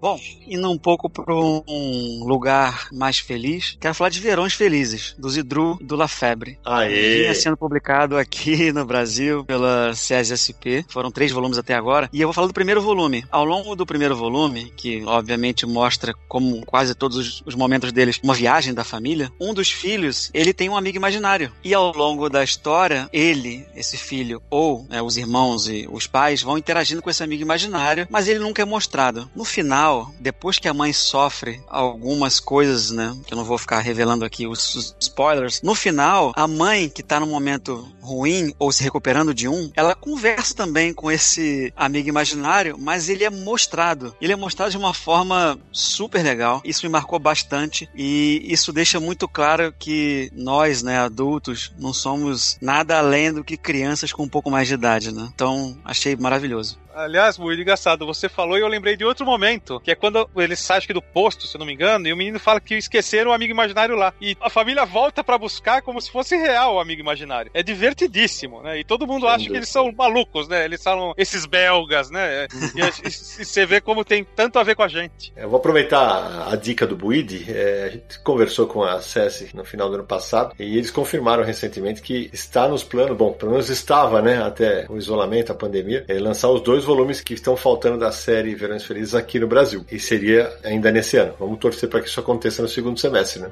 Indo na contramão do Marcelo Buide, que quis trazer momentos mais felizes pro podcast, vou ter que voltar a momentos tristes, porque eu vou falar de Do Inferno, do Alan Moore novamente, o Naranjo. Porque para mim, eu sei que isso pode ter alguma polêmica, porque o Ótimo, o Monstro do Panto e tal, para mim Do Inferno é a maior obra do Alan Moore como quadrinista. Opa, olha aí, gostei. É a minha opinião. Indico veementemente a todos que leiam do Inferno. Mas eu vou falar especificamente sobre uma cena do capítulo 10. Bom, do Inferno é a história do Jack Stripador. Não é baseado em fatos. Assim, é baseado em fatos reais, mas o Alan Moore mistura ficção com realidade, do que aconteceu realmente com teorias que ele também apresenta lá. Então não é 100% real, até porque ninguém sabe quem é o Jack Stripador até hoje. Mas no capítulo 10 tem uma sequência de páginas, que é uma sequência de nove páginas, que é ele matando uma das prostitutas. São páginas com a grade 3x3. E são oito, nove páginas disso só dele agindo. E é uma coisa tão sinistra. E a arte do Andy Campbell é bem peculiar isso. Você lendo o quadrinho, a arte dele parece que ele tá te levando pro século XIX. Você parece que tá lendo um jornal do século XIX com aquelas fotos e ilustrações que acompanhavam os jornais com uma notícia. Tudo, o clima da, da graphic novel, tudo te leva muito para aquela época. Assim, eu acho um trabalho brilhante e essa sequência, ela é arrepia. Ô Samir, a minha, eu falei Xi, porque a minha cena favorita, eu já falei num programa sobre o Alan Moore, é aquela que eu, eu falei que eu tava xingando ele, falei, puta, que cena sacal, que ele tá andando de carruagem pra lá e pra cá lá em Londres, aí na hora que ele abre a cena de cima, é feito o pentagrama, né? Puta que pariu. E se eu não me engano, esse é o quarto capítulo e ela é uma leitura bem complicada mesmo, porque você tá lendo aquilo e você não tá vendo para onde que vai aquilo. Exato. Parece só um monte de encheção de linguiça, muito texto e tal, mas quando chega no final ele amarra tudo, é assim, é de cair o queixo aquilo. Gosto muito do Inferno, acho brilhante e que se não valesse pelo material em si, vale só pela quantidade de anotações do Alan Moore no final. Eu vou falar agora do terceiro volume do Lobo Solitário, A Flauta do Tigre Caído, do Kazuo Koike e do Gozeki Kojima, que tem uma história, especificamente é a história onde ele revela o passado do Ito Ogami, né, que é a história que mostra que ele era o, o, o executor do Shogun e tal, que se chama O Caminho Branco entre os Rios. Tem uma cena que é impressionante porque ele está sendo acusado de manter um tablete mortuário na casa dele com o símbolo do Shogun, que era um crime, uma ofensa, né? Como se ele estivesse desejando a morte do Shogun. Então ele tá lá lutando com os caras que montaram, armaram para ele, tem uma tramóia lá, e tem uma cena que o cara vai matá-lo, e o que que ele faz? Ele pega justamente o símbolo do Shogun, põe na frente dele, e se você tá lendo essa série, você entende o que o símbolo do Shogun significa para todos eles, aquele ato de você colocar aquele símbolo em particular para se defender do golpe e dar uma pausa, e aí ele consegue matar o cara, né? O, o, o fulano tem uma pausa no momento que ele vai dar o golpe e o Itogami consegue matar o cara. Mas para mim é uma cena que tem, assim, é meio que a essência dele, assim, sabe? Ele foi traído pelaquela causa, pelaquele símbolo, e a cena que ele corta esse símbolo no meio e a família dele tá toda lá morta no chão, é um negócio que marcou muito para mim dessa série, é esse momento, assim, do personagem. Eu fiquei pensando muito em Lobo Solitário, se eu não teria nenhuma cena, porque, assim, sempre quando eu penso em Lobo Solitário, me vem, assim, a, a arte sempre, sempre é um negócio que impressiona muito, mas eu não consegui, tipo, apontar uma cena específica. Mas é, é realmente uma série que tem cenas e cenas que você fica meio que embasbacado, assim, sabe? Eu tinha anotado uma aqui, que é quando ele corta ao meio um homem santo. Ele é contratado para matá-lo, ele não consegue por causa da aura que esse homem é importantíssimo, adorado emana, é uma pessoa boa. E como ele não conseguiu cumprir o contrato que ele teve pro ato de ser um assassino, né, assassinar aquela pessoa, ele resolve se matar, cometer o sepulcro. Porém, conversando com essa própria pessoa que ele ia matar, o cara explica é porque você não atingiu ainda um estado, é tipo um estado de neutralidade absoluta, sabe, o vazio. E ele resolve meditar até atingir esse estágio. Cara, ele volta e corta o cara no meio, quer dizer, em determinados momentos o protagonista é muito ruim, mas a história é sensacional. Essa cena é impactante, principalmente pela maneira com a qual ele cumpre a missão de assassino. Ele corta essa pessoa na vertical, simplesmente pelo meio da cabeça, cara. Esse senhor está em cima de uma liteira e antes de morrer ele fala: "O homem que transcende o caminho está certo em seu caminho sem barreiras". E nhé, tá doido. But the second guy says, What do you think I am? Crazy? You just turn it off when I'm halfway across. Desde que eu comecei a entrar nesse universo de quadrinhos, principalmente de super-heróis, todo mundo sempre me falou que eu iria amar Mulher Hulk da fase do Burn. E assim, é um troço meio difícil de você achar para ler aqui no Brasil, infelizmente. Mas aí finalmente saiu a edição O Heróis Mais Poderosos da Marvel, Mulher Hulk, pela Salvat, né? O número 80, conhecido como a coleção vermelha da Salvat. E que nas gringas é o Sensational She-Hulk 4. E tem uma cena que, velho, o jeito como o Burn desenhou foi um troço assim que realmente me marcou como ele brincou com os quadros. Esse run da Mulher Hulk já é um em que ela quebra, né, a famosa quebra da quarta parede, em que o personagem conversa com o leitor. E é hilário, hilário, porque ela não só sacaneia o leitor, como ela ainda sacaneia o próprio Burn, que é genial. E aí que ela tá lutando contra o Metaloid e ele vai esmagar ela, do tipo, vocês, super-heróis, não ficam quietos. E aí ele, tipo, dá um golpe nela que vai empurrando ela terra abaixo. E aí ele faz uma montagem vertical em que ela vai passando por barreiras de terra e ele vai afundando, afundando, afundando até que ela para no metrô. E aí você só vê a cabeça dela no metrô passando por todos os vagões. E, tipo, é muito legal. É muito genial e é engraçado. É um negócio que, cara, eu queria ver mais isso em super-heróis, sabe?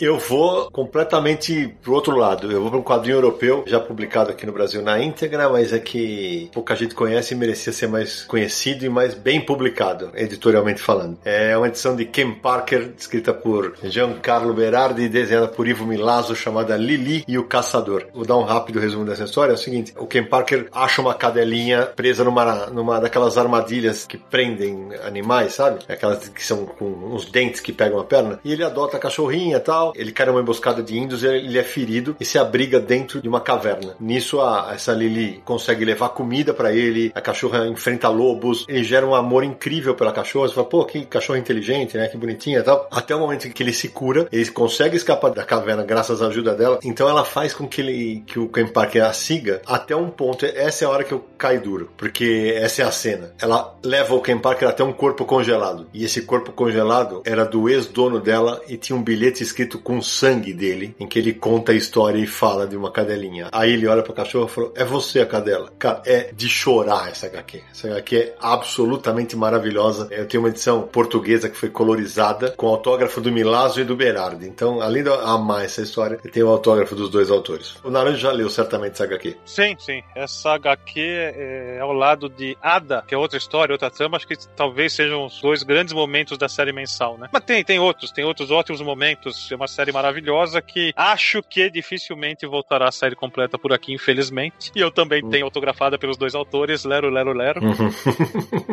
Eu tinha marcado um Ken Parker aqui, mas é, era o primeiro Ken Parker que eu li, então não é um dessas histórias excelentes, que é a história do Butch o Implacável, que é o número 16. E me marcou muito porque o personagem do Butch era um personagem impressionante e tem uma sequência de luta assim brutal pra época que eu li, né? Então me marcou. Mas vocês estão citando as mais bonitas. E eu citei a mais assim emotiva para mim do ponto de vista de nostalgia, né? Bom, HQs que tratam do tema morte são, por diversos motivos, uh, marcantes, ainda que tenham banalizado isso um pouco a partir de uma certa época, né? Eu vou falar da morte do Capitão Marvel, do Jim Starlin. Sabia!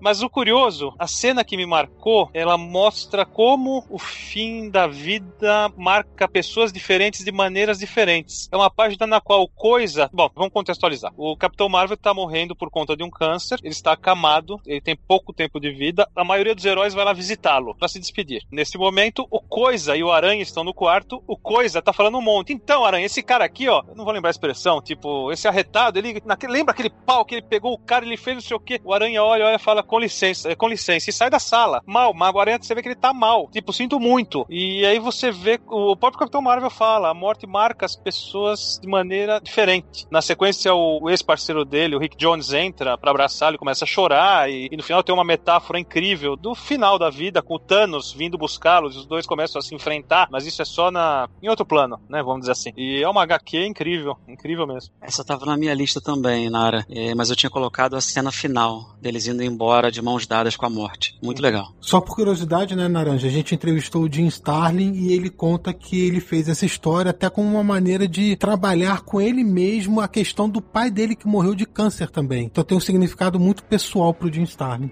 Eu vou agora para o quadrinho europeu. É uma obra que saiu aqui no Brasil recentemente pela Nemo, chamada Duas Vidas. E é uma história de dois irmãos com estilos de vida totalmente diferentes. E em algum momento da história é revelada a doença de um deles. Eles começam a fazer várias coisas juntos, tentando aproveitar a vida de forma melhor, etc. A cena que me marcou foi no final, quando eles estão sozinhos numa cabana e eles se abraçam, como despedida, né? Embora a gente não soubesse que seria a despedida deles, eles se abraçam e declaram: Eu te amo, eu também te amo tal. E aí um deles parte sem avisar o outro e depois a gente fica sabendo por quê e por que, que foi feito tudo até aquele momento. Então, Duas Vidas da Nemo, que saiu recentemente aqui, me marcou bastante a do Fabien Tomé, que tem outras uhum. obras aqui no Brasil também. Excelente obra. Eu vou falar de um tipo de quadrinho completamente diferente desse, Buid. Eu vou falar de Hellblazer, John Constantine, na época da Vertigo ainda. E eu vou falar de uma que é talvez uma das melhores histórias do Hellblazer, que é Hábitos Perigosos. E nesse arco de histórias ele descobre que tá com câncer e vai morrer. Ele é um fumante inveterado. E aí começa a procurar uma maneira de driblar a morte. E ele encontra uma maneira, faz pacto com demônios e tudo. E aí no final da história ele se cura do câncer,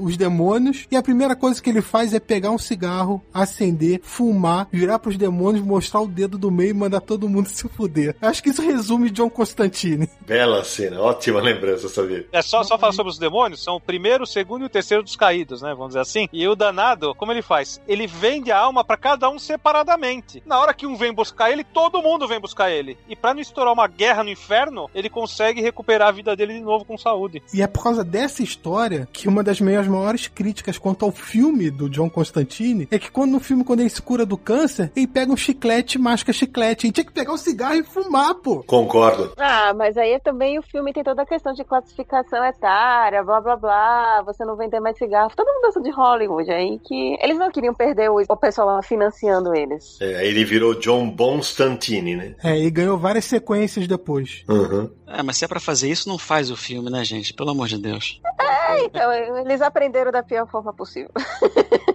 Cinder e Ash, que é um material que eu gosto muito. Na segunda edição tem uma sequência muito bacana que o Cinder e Ash são dois investigadores particulares, né? E eles estão investigando o sequestro de uma moça chamada Jennifer. E tem uma cena bem forte que eles encontram a moça morta, ela tá nua e é uma cena bem chocante e nessa sequência inteira o personagem ele tá lembrando das mortes, das coisas que aconteceram com ele no Vietnã. Então, entre um quadro e outro, você tem essa transição onde é exatamente a mesma cena, mas uma é no Vietnã e a outra não é. E aí, de repente, na virada de página tem a cena, uma cena breve da garota nua morta e é uma coisa bem pesada, bem deprimente, né? E era um HQ da DC Comics até. E não tinha naquela época não existia selo adulto, nada disso. Até tinha marcado que era para maiores e tal, mas era uma, um negócio raro, não, não era selo vertigo, era um negócio que dava uma impressionada. E saiu no Brasil, né? Recentemente foi republicado pela Panini, uma edição de capa dura. E vale dizer, né, é escrito pelo Gary Conway e desenhado pelo José Luiz Garcia Lopes. É, que tá matando nessa arte aí. É um negócio impressionante. É espetacular. Garcia Lopes, o, o artista que a gente queria que ele tivesse feito mais quadrinhos e menos merchandising, né, coitado? É, a, a Belly tá falando do fato de que durante muitos anos ele era o artista contratado pela DC para desenvolver todos os models para merchandising, para lancheira, para camiseta. Então todas as artes que eram distribuídas para essas coisas eram feitas por ele, né? Oh,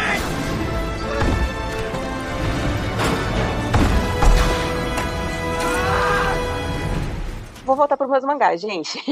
Tem uma cena de um mangá chamado Solanin, que é do autor Inyo Azawa, que saiu aqui no Brasil pela LPM. No caso, são dois volumes, mas essa cena que eu vou falar é do segundo volume é um grande spoiler, enfim, é, é realmente um grande spoiler. Solanin é uma história de jovem. É, é, ele se passa muito na, no Japão, na questão millennial, de você se formar na, na faculdade, tipo, você tentar seguir os seus sonhos, mas nem sempre você conseguir. É muito legal como o Inyo, ele consegue retratar essa coisa de de que tudo bem você sonhar, mas as coisas não vão acontecer como você quer. E isso pode ser muito doloroso. E aí tem um personagem que ele tem uma banda e ele finalmente consegue fazer um show. E essa cena do show é muito marcante porque você consegue ter ali a expressão pura de felicidade, porque todos os personagens estão felizes após aquele show e é muito lindo. E aí logo depois vem uma outra cena colada que é esse cara meio que saboreando essa pequena vitória na vida, porque é um show muito pequeno, é um show tipo assim, um barzinho, sabe? Um negócio assim muito esdrúxulo. E ele tá andando de bicicleta e aí você já se toca que vai dar merda. E aí começa a intercalar a cena desse cara com a namorada dele, que também tomou algumas resoluções de vida, e ele é atropelado. E você só vê a bicicleta voando. Cara, é um negócio que você fica triste, sabe? Você termina a leitura muito triste, mas ao mesmo tempo muito pensativo sobre a vida. Eu vou completamente no gênero oposto que não foi citado nenhuma vez no programa, e eu vou citar uma cena de um quadrinho erótico que é a cena de O Clique, de Milo Manara, em que a Cláudia Cristiani, que é a protagonista, está dentro do cinema com o seu marido. E nessa HQ, quando ela ouve um clique, ela acha que ela está sendo dominada mentalmente, ela fica absolutamente tarada. E ela resolve, com o marido do lado, atacar o cara que está sentado do outro lado. Ela primeiro põe a mão, depois ela põe a boca, e depois ela levanta com o cara, é, e o marido perguntando onde você vai, e o cara pratica sexo anal com ela dentro do cinema, com o marido olhando. É uma das cenas eróticas mais fantásticas que eu vi nos quadrinhos. Essa cena é espetacular, porque ainda o marido é um gordinho, ele fica numa, meio que reclamando, o que, que você tá fazendo com a minha mulher tal, e, e o cara que tá tendo relação com ela pega e fala, ó, tem uma mancha do tamanho da Austrália na calça do teu marido. Quer dizer, além de tudo, evidencia um voyeurismo do cara. Essa cena é realmente impactante. Olha só, essa é uma cena bem específica, mas é legal de contextualizar porque ela é legal em função ao que fizeram com o personagem no cinema. Em Superman Quatro Estações, de Tim Sale e Jeff Loeb, você tem uma, mais uma releitura da história do Superman, mas é uma, uma releitura muito bem feita, muito bacana, muito alto astral, muito divertida e muito sólida, com personagens sólidos. E tem um momento que o, o Superman vai. Não lembro o que ele foi fazer, mas enfim, quando ele tá indo embora, um, uma criancinha fala: Adorei o seu uniforme. Ele olha para ele e fala assim: Gostou? Foi minha mãe que fez. Então, aí você entende por que, que uhum. o Superman ele é luz e o Batman é trevas. Não porque o Batman, seu Zack Snyder, vai ter uma ferradura para marcar bandido com a marca do morcego, e nem porque o Superman, a preocupação dele vai ser matar kryptonianos. Não, a preocupação dele tinha que ser salvar todo mundo, sempre, né? Então, o erro, às vezes, do cinema é erro de contexto, de não, ler mais quadrinhos para entender melhor o personagem. E esse, essa cena tão curtinha mostra o que pode ser o Superman para todo mundo. É isso. Bom, pessoal, agora eu vou voltar para Marvel. É uma cena específica também da saga A Queda de Murdoch. Foi publicada recentemente pela Panini em vários formatos aí. No original se chama Born Again e foi o retorno do Frank Miller né, ao título com arte do David Mazzucchelli. Basicamente, a Karen Page ela vende a identidade do Matt Murdock, do Demolidor, em troca de, de drogas, né? E ao longo da série da saga, a Karen Page se encontra no México e ela tenta voltar aos Estados Unidos depois de se arrepender pelo que fez. E basicamente ela fica tentando encontrá-lo, né? O Matt Murdock, ela tá sem recursos, à mercê de um criminoso que abusa dela tal. E enquanto isso, o rei do crime começa a detonar a vida do Matt Murdock, do Demolidor. E ao longo do terceiro ou quarto capítulo da série, eles se reencontram. E assim, é uma coisa. Eu achei muito legal, assim, muito marcante, porque é uma página inteira deles agachados na neve se abraçando, os dois. A Karen ia se drogar, né, naquela hora ali, ela tava sob a mira de revólveres tal, já não tinha mais nenhuma esperança. E o Matt tá tentando né, se reencontrar também, se recuperar. E de alguma forma eles se reencontram, se abraçam. E essa página é, eu acho, fenomenal, feita pelo Mazzucchelli. Para mim marcou bastante. Quando você falou de Demolidor, eu achei que ia ser a morte da Electra, que também é uma cena muito marcante. Aquela Sim. cena quando o mercenário atravessa a daga no peito dela. É claro, é bem quadrinho, né? A roupa não fura, né? A roupa é esticada, né? Com a ponta da adaga, porque o super-herói não podia mostrar essa violência toda. Mas essa cena também acho muito marcante. Agora, posso contar um negócio para você que sempre tá errado? Todo mundo acha que a arma que ela usa, que é um sai, é uma adaga, né? Isso. Mas não é. Se você pegar o sai, ele é uma arma usada para você quebrar a lâmina dos outros. Ele é uma, uma arma que ela é usada para contundir, não necessariamente para furar nem para cortar. Mas o Miller, ele faz como se fosse uma adaga na história, né? E, e eu nunca vi ninguém reclamar muito disso, mas tá errado. é, e tava na minha lista, por isso que eu tô comentando. Bom, então eu vou continuar na Marvel e eu vou falar do Homem-Aranha novamente. Bando de fanboys. Porque eu vou mencionar a morte da Gwen Stacy. Só que quando a gente costuma falar da morte da Gwen Stacy, a cena que fica mais na memória das pessoas é aquela cena final dela morta nos braços do Homem-Aranha e ele jurando vingança ao Duende Verde. Pra mim não é essa não. Vamos ver, vamos ver. Vamos ver se é a mesa que eu acho. Então, não é essa cena que eu vou falar. A minha cena, que é marcante, é quando ela cai da ponte, o Homem-Aranha joga a teia pra tentar segurar, a teia pega na perna dela e você só vê lá a legendinha Snap. Essa cena é a mais impactante da história. Puta, cara. É o que acontece. Quando ele consegue segurar ela com a teia, a parada abrupta quebra o pescoço dela. E fica aquele snap ali no cantinho, que é bem tímido, mas que ali conta tudo. Ela morreu naquele momento. E essa cena é muito impactante. Eu, quando eu tava lendo, eu falei assim: ah, não. Não é possível que ela vá sobreviver depois desse snap aqui. E realmente não. Não é como uma história de super-herói que no final ela se salva. Essa cena, para mim, é a mais marcante da história. O Sidney roubou uma, o Samir roubou a outra. Já que roubaram duas, eu vou pular pra descer e vou pegar uma cena pro Naranja da Risada. Um soco. O soco do Batman no Guy Gardner. Ah, a Liga da Justiça número 5. Eu Demateis e o Kate Giffen com o Al Gordon também. E é o Guy Gardner fazendo um papel insuportável sempre, né? Você tem vontade de socar ele a cada quadrinho que ele aparece. E de repente o Batman vai lá e dá um soco só e apaga o cara. E o mais engraçado é a Canário Negro, né? Porque ela, ela perde o soco. Então ela fala: Não acredito, eu perdi o soco. Eu tô até deprimida, ela fala. Porque ela, ela, ela fica deprimida que ela perdeu o que ela queria fazer, né? Mas é uma cena bem engraçada da liga que o Sidão odeia. Não, na verdade, eu, eu, eu já até complementar, talvez seja a única cena marcante da. Opa, olha a polêmica aí.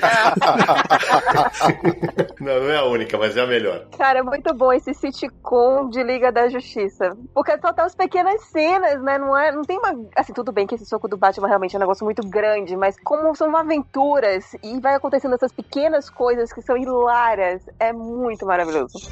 No. You will live, John Constantine. E aí, já que vocês estão falando de coisas maravilhosas, eu vou voltar com minhas desgraceiras. Desculpa, gente. Mas tem um quadrinho que eu gosto muito, que tem várias cenas, na verdade, que me marcam. Acho que tem, na verdade, tem toda uma simbologia nesse troço aqui que marca quem leu, que é o Zumaki de Junji Ito. E que aqui na- no Brasil tá saindo pela Devi, que compila todas as edições no formato bonitão. E no caso aqui eu tenho essa edição aqui, que é da Conrad, e tem o capítulo 8, que é Caracol Humano, que tem uma cena que uma pessoa vira um caracol. Mas qual é a questão? Tem todo um crescendo aí, né, de, de coisas estranhas que estão acontecendo nessa cidade, que é sempre nesse, nesse formato circular, nessa espiral que são esses uzumakis. E aí tem esse menino, que é um menino estranho no colégio, que ele só aparece em dias de chuva, e ele é um cara meio lerdão, meio bobão, que sofre muito bullying. E uma vez o pessoal descobre uma mancha exatamente em forma de espiral nas costas dele. E depois de alguns dias, ele aparece se rastejando na sala de aula. E é muito grotesco, porque é, é ele todo molhado. É meio como se você sentisse ele gemendo e ele fazendo sons estranhos. E tem um, o casco gigantesco assim nas costas dele. E ele vai se rastejando pela sala de aula e todo mundo muito enojado. O requinte de detalhe e de movimento que o Jiu-Jitsu consegue fazer nesse quadro é um troço extremamente repugnante e que eu acho maravilhoso nos quadrinhos. Realmente é uma história perturbadora. Eu lembro bem, agora que você falou, não estava na minha lista, mas é, realmente o Junji Ito, ele consegue tirar isso da gente, né? É, aquele desconforto, aquela é, escatologia misturada com o sinistro, né? Realmente perturbador, velho. Eu vou pra uma HQ agora que tá. Cara, te juro que eu não lembrava que faz tanto tempo que saiu, saiu no Brasil há nove anos. Talvez valesse até uma nova roupagem, que é uma HQ espetacular chamada Três Sombras, do Círio Pedrosa. É, especialmente pra quem é pai, tem minha resenha no Universo HQ. A história basicamente é: a morte vem buscar o filho de um cara e ele se recusa a entregar. Então ele começa uma viagem desesperada pelo mundo fugir da morte. E o momento que é marcante é quando o filho, o Joaquim, menino de tudo, vira pro pai e fala assim: pai. Não tem jeito não. É melhor eu ir. Cara, pra quem é pai esse momento, cara? Porque ele faz de tudo pra lutar pela vida do filho. E ele sabe que não tem mais jeito, que ele vai, ele vai perder a luta. Essa cena pra mim é absolutamente marcante, é um, foi nota máxima na minha resenha, é um dos meus quadrinhos favoritos dos últimos 20 anos, com certeza. Adoro essa cena. Nossa, muito bem lembrado. Faz muito tempo que eu li Três Sombras e, e realmente é. E olha que eu não tenho filho, e pra mim já foi muito perturbador. Inclusive, já botei aqui na minha lista de compras. Obrigado pela lembrança. É, eu, eu tenho uma aqui com a mesma temática, só que feita dos quadrinhos infantis, que marcou muita gente. Quem leu nunca esqueceu esse quadrinho, que é um quadrinho Chico Bento, É. com roteiro de Rubens Kiyomura. O nome é Uma Estrelinha Chamada Mariana. Né? Essa historinha, de, mas, resumidamente, a estrelinha tá lá no céu, com as amigas delas, até a hora que ela é chamada e vem pra Terra. E essa estrelinha, ela vira a irmãzinha de Chico Bento, que vai nascer. Ela teria uma família de estrelinhas, que são as irmãs, e ela vem pra cá, ela nasce, muito amor, o Chico brincando com a nenê, fazendo careta, saindo pra passear, levando no carrinho, mostrando as coisas, dizendo que não espera a hora dela crescer pra fazer um monte de coisa junto, vai ser muito legal. Ah, Vão pescar, vão pegar goiaba, vão nadar. Só que nesse momento ela, ela fica doente, né, com febre muito alta e bem sutilmente, né, a estrelinha partiu de volta pra ficar de novo com- no antigo lugar dela com as irmãzinhas. E aí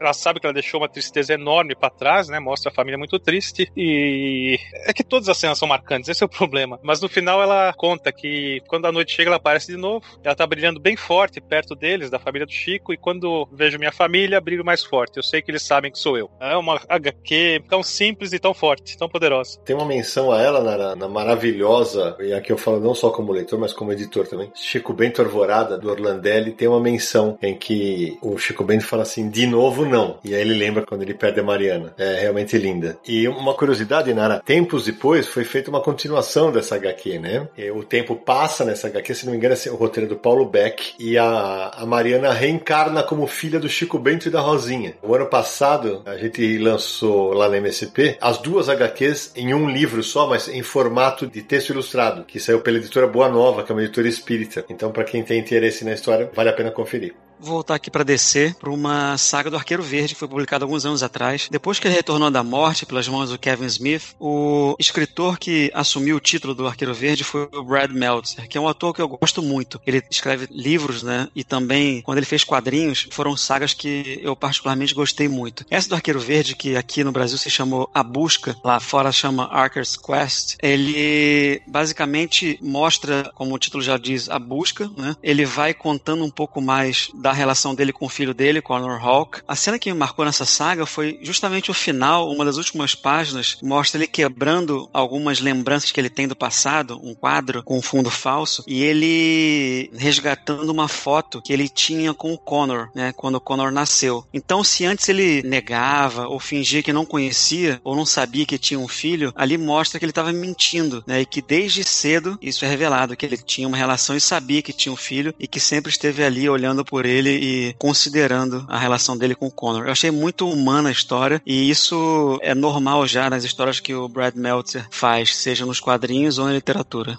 Bom, então vou novamente seguir o Buid. Se antes ele falou de Marvel também, agora ele falou de DC, também vou falar de DC. A gente já mencionou aqui Crise nas Infinitas Terras. Naranjo lembrou da morte da Supergirl. E eu vou lembrar de outra morte de Crise nas Infinitas Terras, que é a morte do Flash, o Barry Allen. Nessa saga específica, ele morre de uma maneira bem peculiar, porque você vê ele morrendo nas primeiras páginas da saga, mas você só vai descobrir isso lá pro meio da saga. E a cena em que aparece ele morrendo é uma sequência do George Pérez que ele desenha os quadros pequenos, ele vai morrendo e vai definhando, o corpo dele vai definhando em cada quadro e aí começa a viajar no tempo até desaparecer completamente e restar só o uniforme dele. E eu acho uma sequência muito bem pensada e muito bem executada. E sem falar que teve uma duração longa na DC Comics, uma repercussão grande dessa morte. E o George Pérez estava no auge durante a Crise nas Infinitas Terras. Eu acho que a morte do Flash ficou muito bem construída nessa saga. É, gosto demais também, Samir.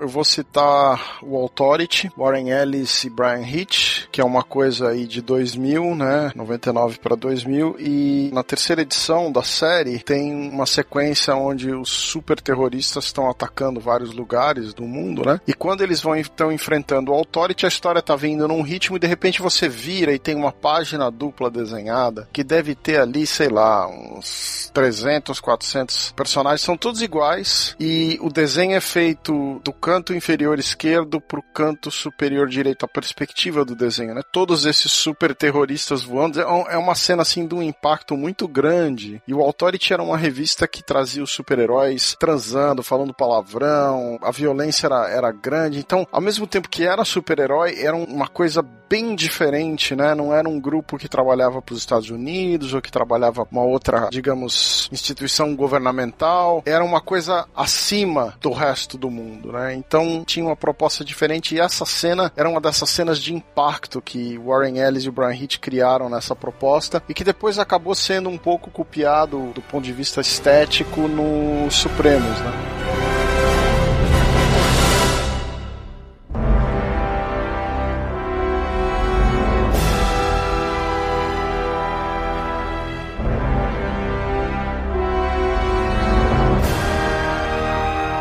Ótima dica, Sérgio. E uma ótima dica para, inclusive, a gente encerrar o papo, né? Que a gente poderia ficar mais algumas horas lembrando um monte de cenas, que um monte de. Ah!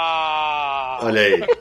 Pois é, eu tô com a minha é, naranja. Eu tenho mais umas 10 aqui na minha lista fácil, mas o tempo é, é nosso inimigo, então. Sidão, guarda esses 10 aí pro segunda parte do programa. Exatamente! Esse é um tema que certamente vai suscitar paixões na internet quando a gente lançar esse episódio. E por que não fazer um segundo episódio de Que Momento Foda, que é o nome desse nosso episódio aqui? Quem sabe, né? Então, meu amigo Sabino Aliato, antes de terminarmos aqueles contatos marotos do Confins do Universo, você que curte o Confins do Universo, mande mensagem pra gente, acesse o site Universo HQ. Ó. Primeiro, todos os episódios estão listados lá no Universo HQ. Acesse podcast.universohq.com. Você também pode ouvir os episódios pelo iTunes, lá tem a opção para você assinar o feed e você vai receber todos os novos episódios. Você também pode deixar o seu comentário lá dizendo o que, é que você acha do podcast. Você pode deixar sua avaliação, vote lá na estrelinha, faça isso pra gente. Ou se você prefere Spotify ou Deezer, também estamos presentes por lá nos dois streams de música você encontrará o Confins do Universo. Mande um e-mail pra gente para podcast@universohq.com ou envie uma mensagem de áudio que a gente toca aqui no programa. DDD 11 94583 5989. O Confins do Universo é um podcast do site Universo HQ, lá notícias sobre quadrinhos, checklist com lançamentos das principais editoras de quadrinhos e mais um monte de novidades. Redes sociais Universo HQ no Facebook, no Twitter e no Instagram. Lembrando mais uma vez, nossa campanha de financiamento coletivo lá no Catarse. Acesse catarse.me barra Universo HQ, veja lá todos os detalhes, apoie e indique também para seus amigos. É isso aí. Minha querida Isabelle Félix, muitíssimo obrigado por mais uma vez abrilhantar aqui o Confis Universo. Foi muito legal ter a tua experiência. Você é a leitora mais nova desse sexteto aqui e trouxe muitas coisas que certamente vão falar com quem a gente não conversa, especialmente quando você citou mangás. Então, muito obrigado pela tua contribuição. Eu que agradeço sempre pelo convite. E eu gostaria de fazer, inclusive, agora um convite para a pessoa que está escutando a gente, ou as pessoas que estão escutando a gente, a quem sabe elas também falarem de momentos marcantes, de cenas marcantes de quadrinhos para elas e linkar a gente, porque se fãs aparece a cena que eu vou falar, droga, eu esqueci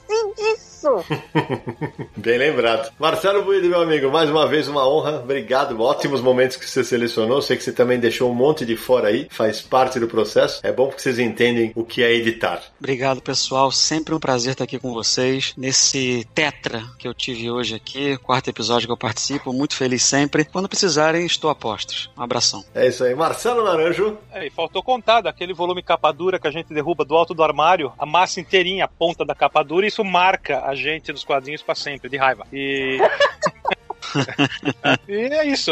Tem muito mais coisa para falar. Amei o tema, muito divertido. E vamos que vamos. Sérgio, quando eu posso sua despedida? Eu queria agradecer a Belly e o Buide pela participação, né? O papo foi bem divertido, gosto muito do tema. E abraço para todos. Samir Naliato. Eu quero mais uma vez agradecer a todo mundo que nos apoia no Catarse, que a gente conseguiu atingir a meta de 300 apoiadores, como a gente estava anunciando aí pessoal. É obrigado e pode esperar que venham novidades aí no Universo HQ. E eu também quero lembrar que, como a Belly disse, o pessoal indicar seus melhores momentos dos quadrinhos também nas redes sociais e tudo, também acesse lá universohq.com, entre no post desse episódio e deixe lá nos comentários também. Vamos trocar uma ideia. É isso aí. Eu vou terminar agradecendo primeiro a todo mundo que tem apoiado a nossa campanha em plena quarentena ou em pleno isolamento. Nossa campanha teve um crescimento. A gente sabe o quanto isso é difícil, né? Nesse momento tão delicado. Tem gente segurando as contas, tem gente perdendo emprego, mas tem muita gente apoiando o nosso trabalho. Então, para você que nos apoia no Catarse, para você que divulga nosso podcast, para você que apresenta para novos ouvintes, muitíssimo obrigado. É, obrigado especial para a Belly, para o Buide, para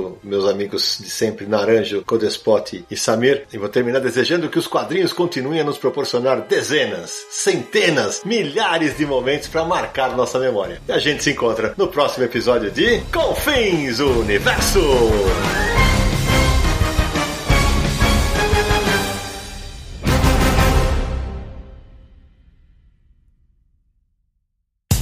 No dia mais claro ou na noite mais densa, você está deixando a nossa presença. Faça uma boa viagem de volta, mas não fique disperso. Nos encontraremos no próximo episódio de Confins do Universo.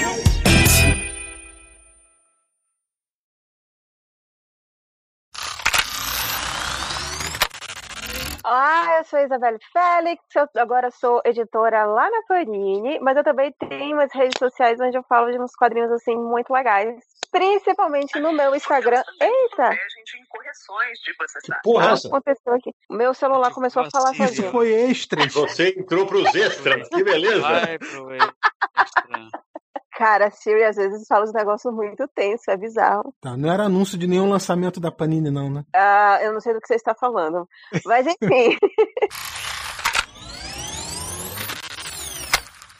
Antes de eu falar a primeira cena de quadrinho que eu separei aqui, eu só gostaria de contextualizar que eu acabei separando momentos que me marcaram como. Caraca, olha só, caminhão de lixo acabou de parar aqui na frente. E tá sem barulho. E que quadrinho que é esse? Eu não lembro desse momento. É.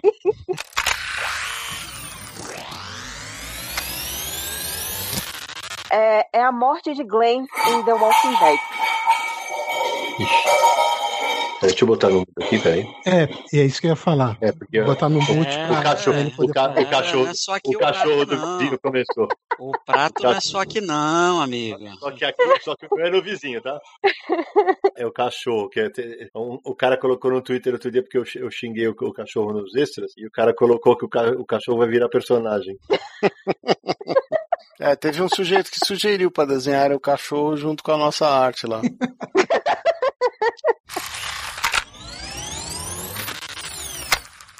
Mas a cena que eu separei acontece no final da história, que é aquela cena que ele tá num ônibus. Peraí, que tá passando uma moto. Seria divertido se tivesse passado um ônibus. É, é,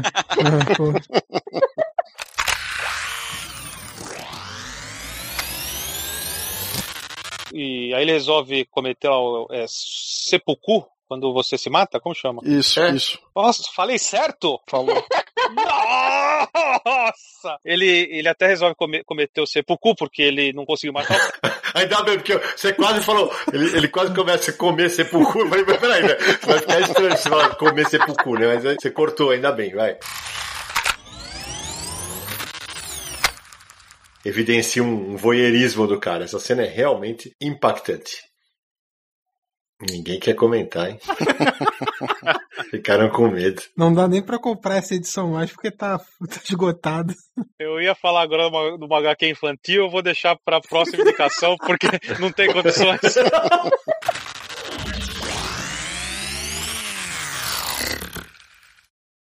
Este podcast foi editado por Radiofobia, podcast e multimídia.